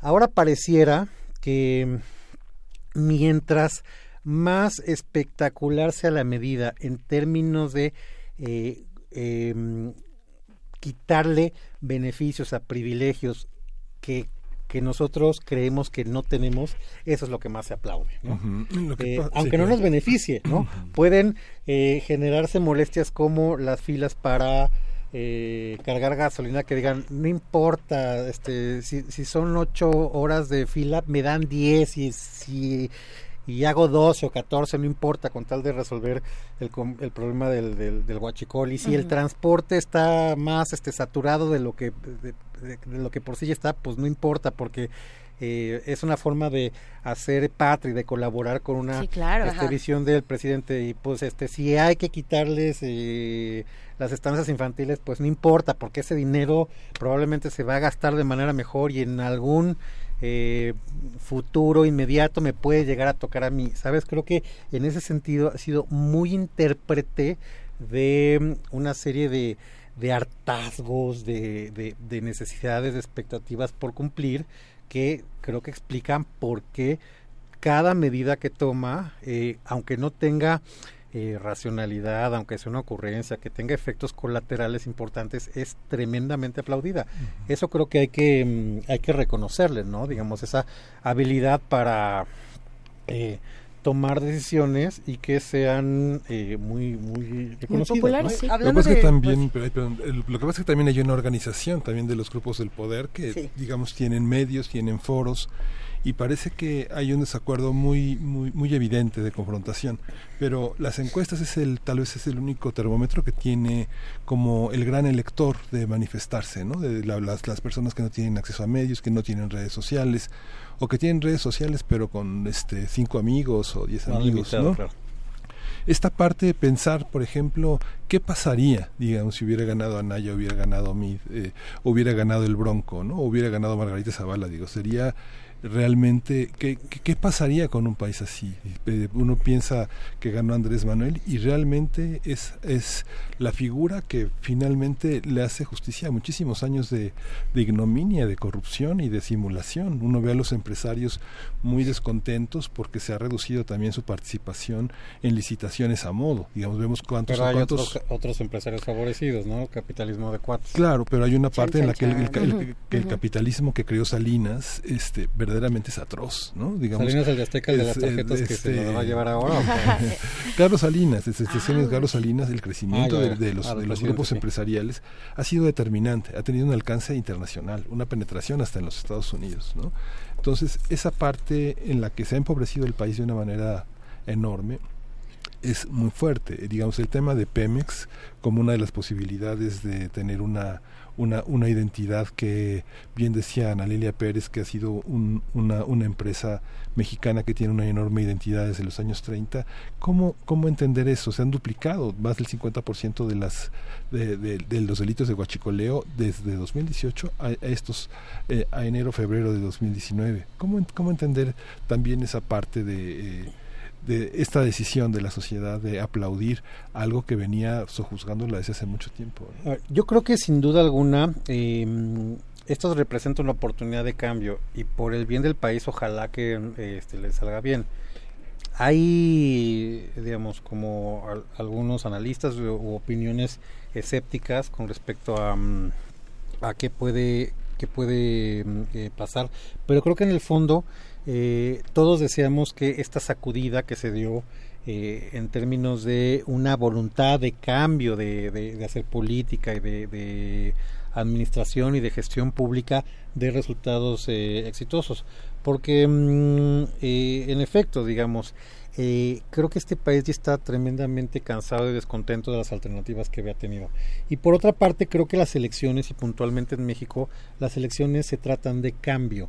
Hay una inercia importante em, para que eh, se dé la oportunidad a alguien más considerando que los anteriores han defraudado. Si te fijas que, que ese es un ar- argumento que traigo, es muy curioso, muy peculiar del caso mexicano que tanto Ernesto Cedillo como Vicente Fox y Felipe Calderón, eh, los tres fueron presidentes que terminaron con una aprobación superior al 60%. Y ¿Quién, el- quién y quién? Los tres. Mm, Ernesto Cedillo, Ajá. Em, Vicente Fox y Felipe Calderón. Los tres fueron Wow. presidentes que terminaron con aprobación superior al 60%. ¿Con, con qué aprobación habrán empezado? ¿Con 0%? No, pues Salinas mira, se va muy alto también. Estoy sorprendida. No, no, a Salinas fue un desastre por el asunto de que De ya había crisis ocurrido lo del zapatismo, no lo del asesinato ver, Lo de Salinas fue, las cifras. fue, Pues buena esa fue complicado. Ajá, Exacto. es Entonces, estos tres presidentes terminaron con aprobaciones superiores al, al 60% y en los tres casos su candidato estuvo a punto de perder o perdió las elecciones. Esto es, hay una cosa entre que por un lado puedes evaluar bien a un presidente, pero pedir un cambio en las elecciones. Evidentemente el caso de, de Peña, pues con esa aprobación tan baja, por supuesto que iba a ganar a alguien de manera contundente y arrasar, que fue lo que terminó, eh, terminaron reflejando la- las elecciones. Entonces, creo que sí está mm, eh, el fenómeno que vemos de hoy de Andrés Manuel López Obrador y de Morena se explica por dos cosas. Uno, por esta eh, inercia al cambio en, en- en la presidencia, Recordemos que de las últimas cuatro elecciones presidenciales ha habido alternancia en tres ocasiones, no es un dato menor. Y en las elecciones de gobernador ha pasado prácticamente lo mismo. La tasa de alternancia eh, de gubernaturas en, los estados es muy alta. Entonces, estas dos cosas refuerzan eh, el enorme prestigio y acompañamiento popular que tiene López Obrador la, la inercia al cambio y este eh, mandato para acabar pues con toda puntualmente esta imagen que se tiene del último gobierno que fue caótico, desastroso, corrupto y que pues justamente fue un, gobierno que ayudó a, eh, a, los más este, privilegiados de, del extracto social mexicano y que terminó por eh, cerrar las oportunidades y no atender a la, población más eh, afectada ¿no? por las decisiones em, económicas y políticas de este gobierno. Entonces creo que eso explica, eso explica por qué es tan alta la, la popularidad y el respaldo de todo lo que haga eh, López Obrador, ¿no? Mira, se nos está acabando el tiempo, son las 9 de la mañana con 55 minutos para los que nos acaban de sintonizar, que no creo, porque ya se viene, ya se viene acabando el programa. Estamos hablando con el doctor Horacio Vives y justamente vamos a cerrar con quizá el resumen del resumen para ver con qué nos quedamos, eh, el bueno, el malo y el feo, qué, qué bueno, qué malo, qué feo, qué dudas también se van a quedar. ¿Y qué le va a costar en los próximos, en los siguientes meses de lo que ha decidido hasta el momento, ¿no? Eh, qué decisiones particularmente van a tener un peso importante eh, en, su, en su gestión inmediata, ¿no? Mira, lo, yo creo que lo bueno es eh, que el presidente cuenta con un enorme respaldo social, cosa que no había ocurrido en mucho tiempo. El, respaldo social y que además tienen los recursos políticos, legislativos, institucionales para hacer lo que quiera.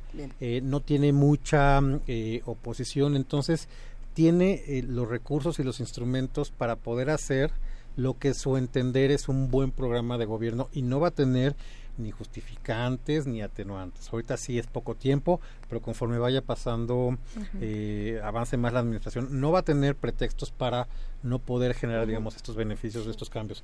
Lo malo, yo diría que esta tentación hegemónica de, porque no, no olvidemos que el mismo discurso de polarización, de odio, de división, de nosotros y de ustedes, de fifís y de, em, de conservadores, ¿no? Y de, pueblo bueno y de mafia del poder, se sigue pronunciando, no digamos desde el candidato, sino desde el púlpito presidencial. Entonces, creo que tiene un peso, un peso significativamente distinto. Y a mí lo que me preocupa es esto, ir generando esta hegemonía, tratar de ir eh, torpedeando ¿no? Eh, los, contrapesos, ¿no? Eh, los, equilibrios de poder y la parte preocupante es no apostar por una ciudadanía crítica, sino ir apostándole más a clientelas agradecidas, em, adictas con beneficios personalizados generados por la acción del, del gobierno y que capitaliza el presidente. Venga. Uf, pues ahí está. Vamos, vamos a seguir porque eh, el presidente nos va a dar mucho de qué hablar, como lo hace todos los días. Horacio Vives, eh, muchas gracias, doctor en Ciencia Política por la Universidad de Belgrano, Argentina. Gracias por estar acá a conversar estos 100 primeros días de esta gestión. Muchas gracias. Al contrario, Berenice, Luisa Miguel Ángel y a toda la comunidad de Primer Movimiento. Hasta la próxima. y bueno, nosotros vamos a cerrar esta transmisión, gracias querido Horacio, con esta celebración que le estamos haciendo al triple W eso, eso que ustedes está, ya está, se está escuchando de fondo todavía no. Bueno, ahora lo vamos a soltar porque dura un minutito. Es la primera vez que una computadora cantó así como usted lo escucha. Eh, sí, no solamente el Internet ha servido y, el triple W, el World Wide Web. Es el protocolo más popular de Internet. No es lo mismo la triple W que Internet. No es lo mismo, pero lo interesante es qué nos ayudó a ver y qué nos ayudó a encontrar. En una grabación como esta no hubiera sido posible, posible encontrar. En un momento más les decimos los, los datos, porque si no me equivoco, este es de 1872. 95 o 72. A ver, la composición es del 72, del 62, una disculpa porque tengo los datos medio al revés, y la rola ya es de 1961. Ah, que dijeron, esto es con una IBM, vamos a escucharlo y regresamos a decirle adiós a este programa.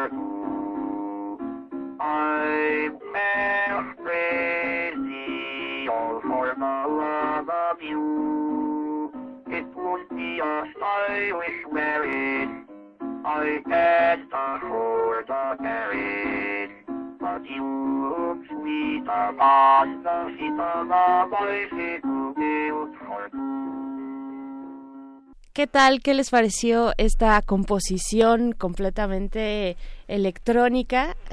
Muy tierna. Eh, muy tierna y muy bonita. Sí, sí, sí, porque estamos festejando a la World Wide eh, Web, esta red, este protocolo, el más utilizado, decíamos hace un momento, en la Internet.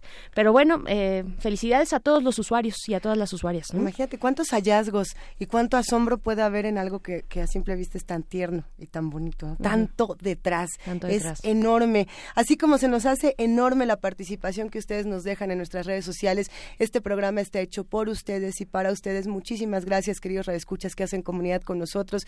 Los leemos, los escuchamos y nos vemos y nos escuchamos mañana de 7 a 10 de la mañana en el 860 de AM y en el 96.1 de FM. Esto fue Primer Movimiento. El, mundo desde la universidad. Nos quedamos viendo. Radio UNAM presentó Primer Movimiento. El mundo desde la universidad.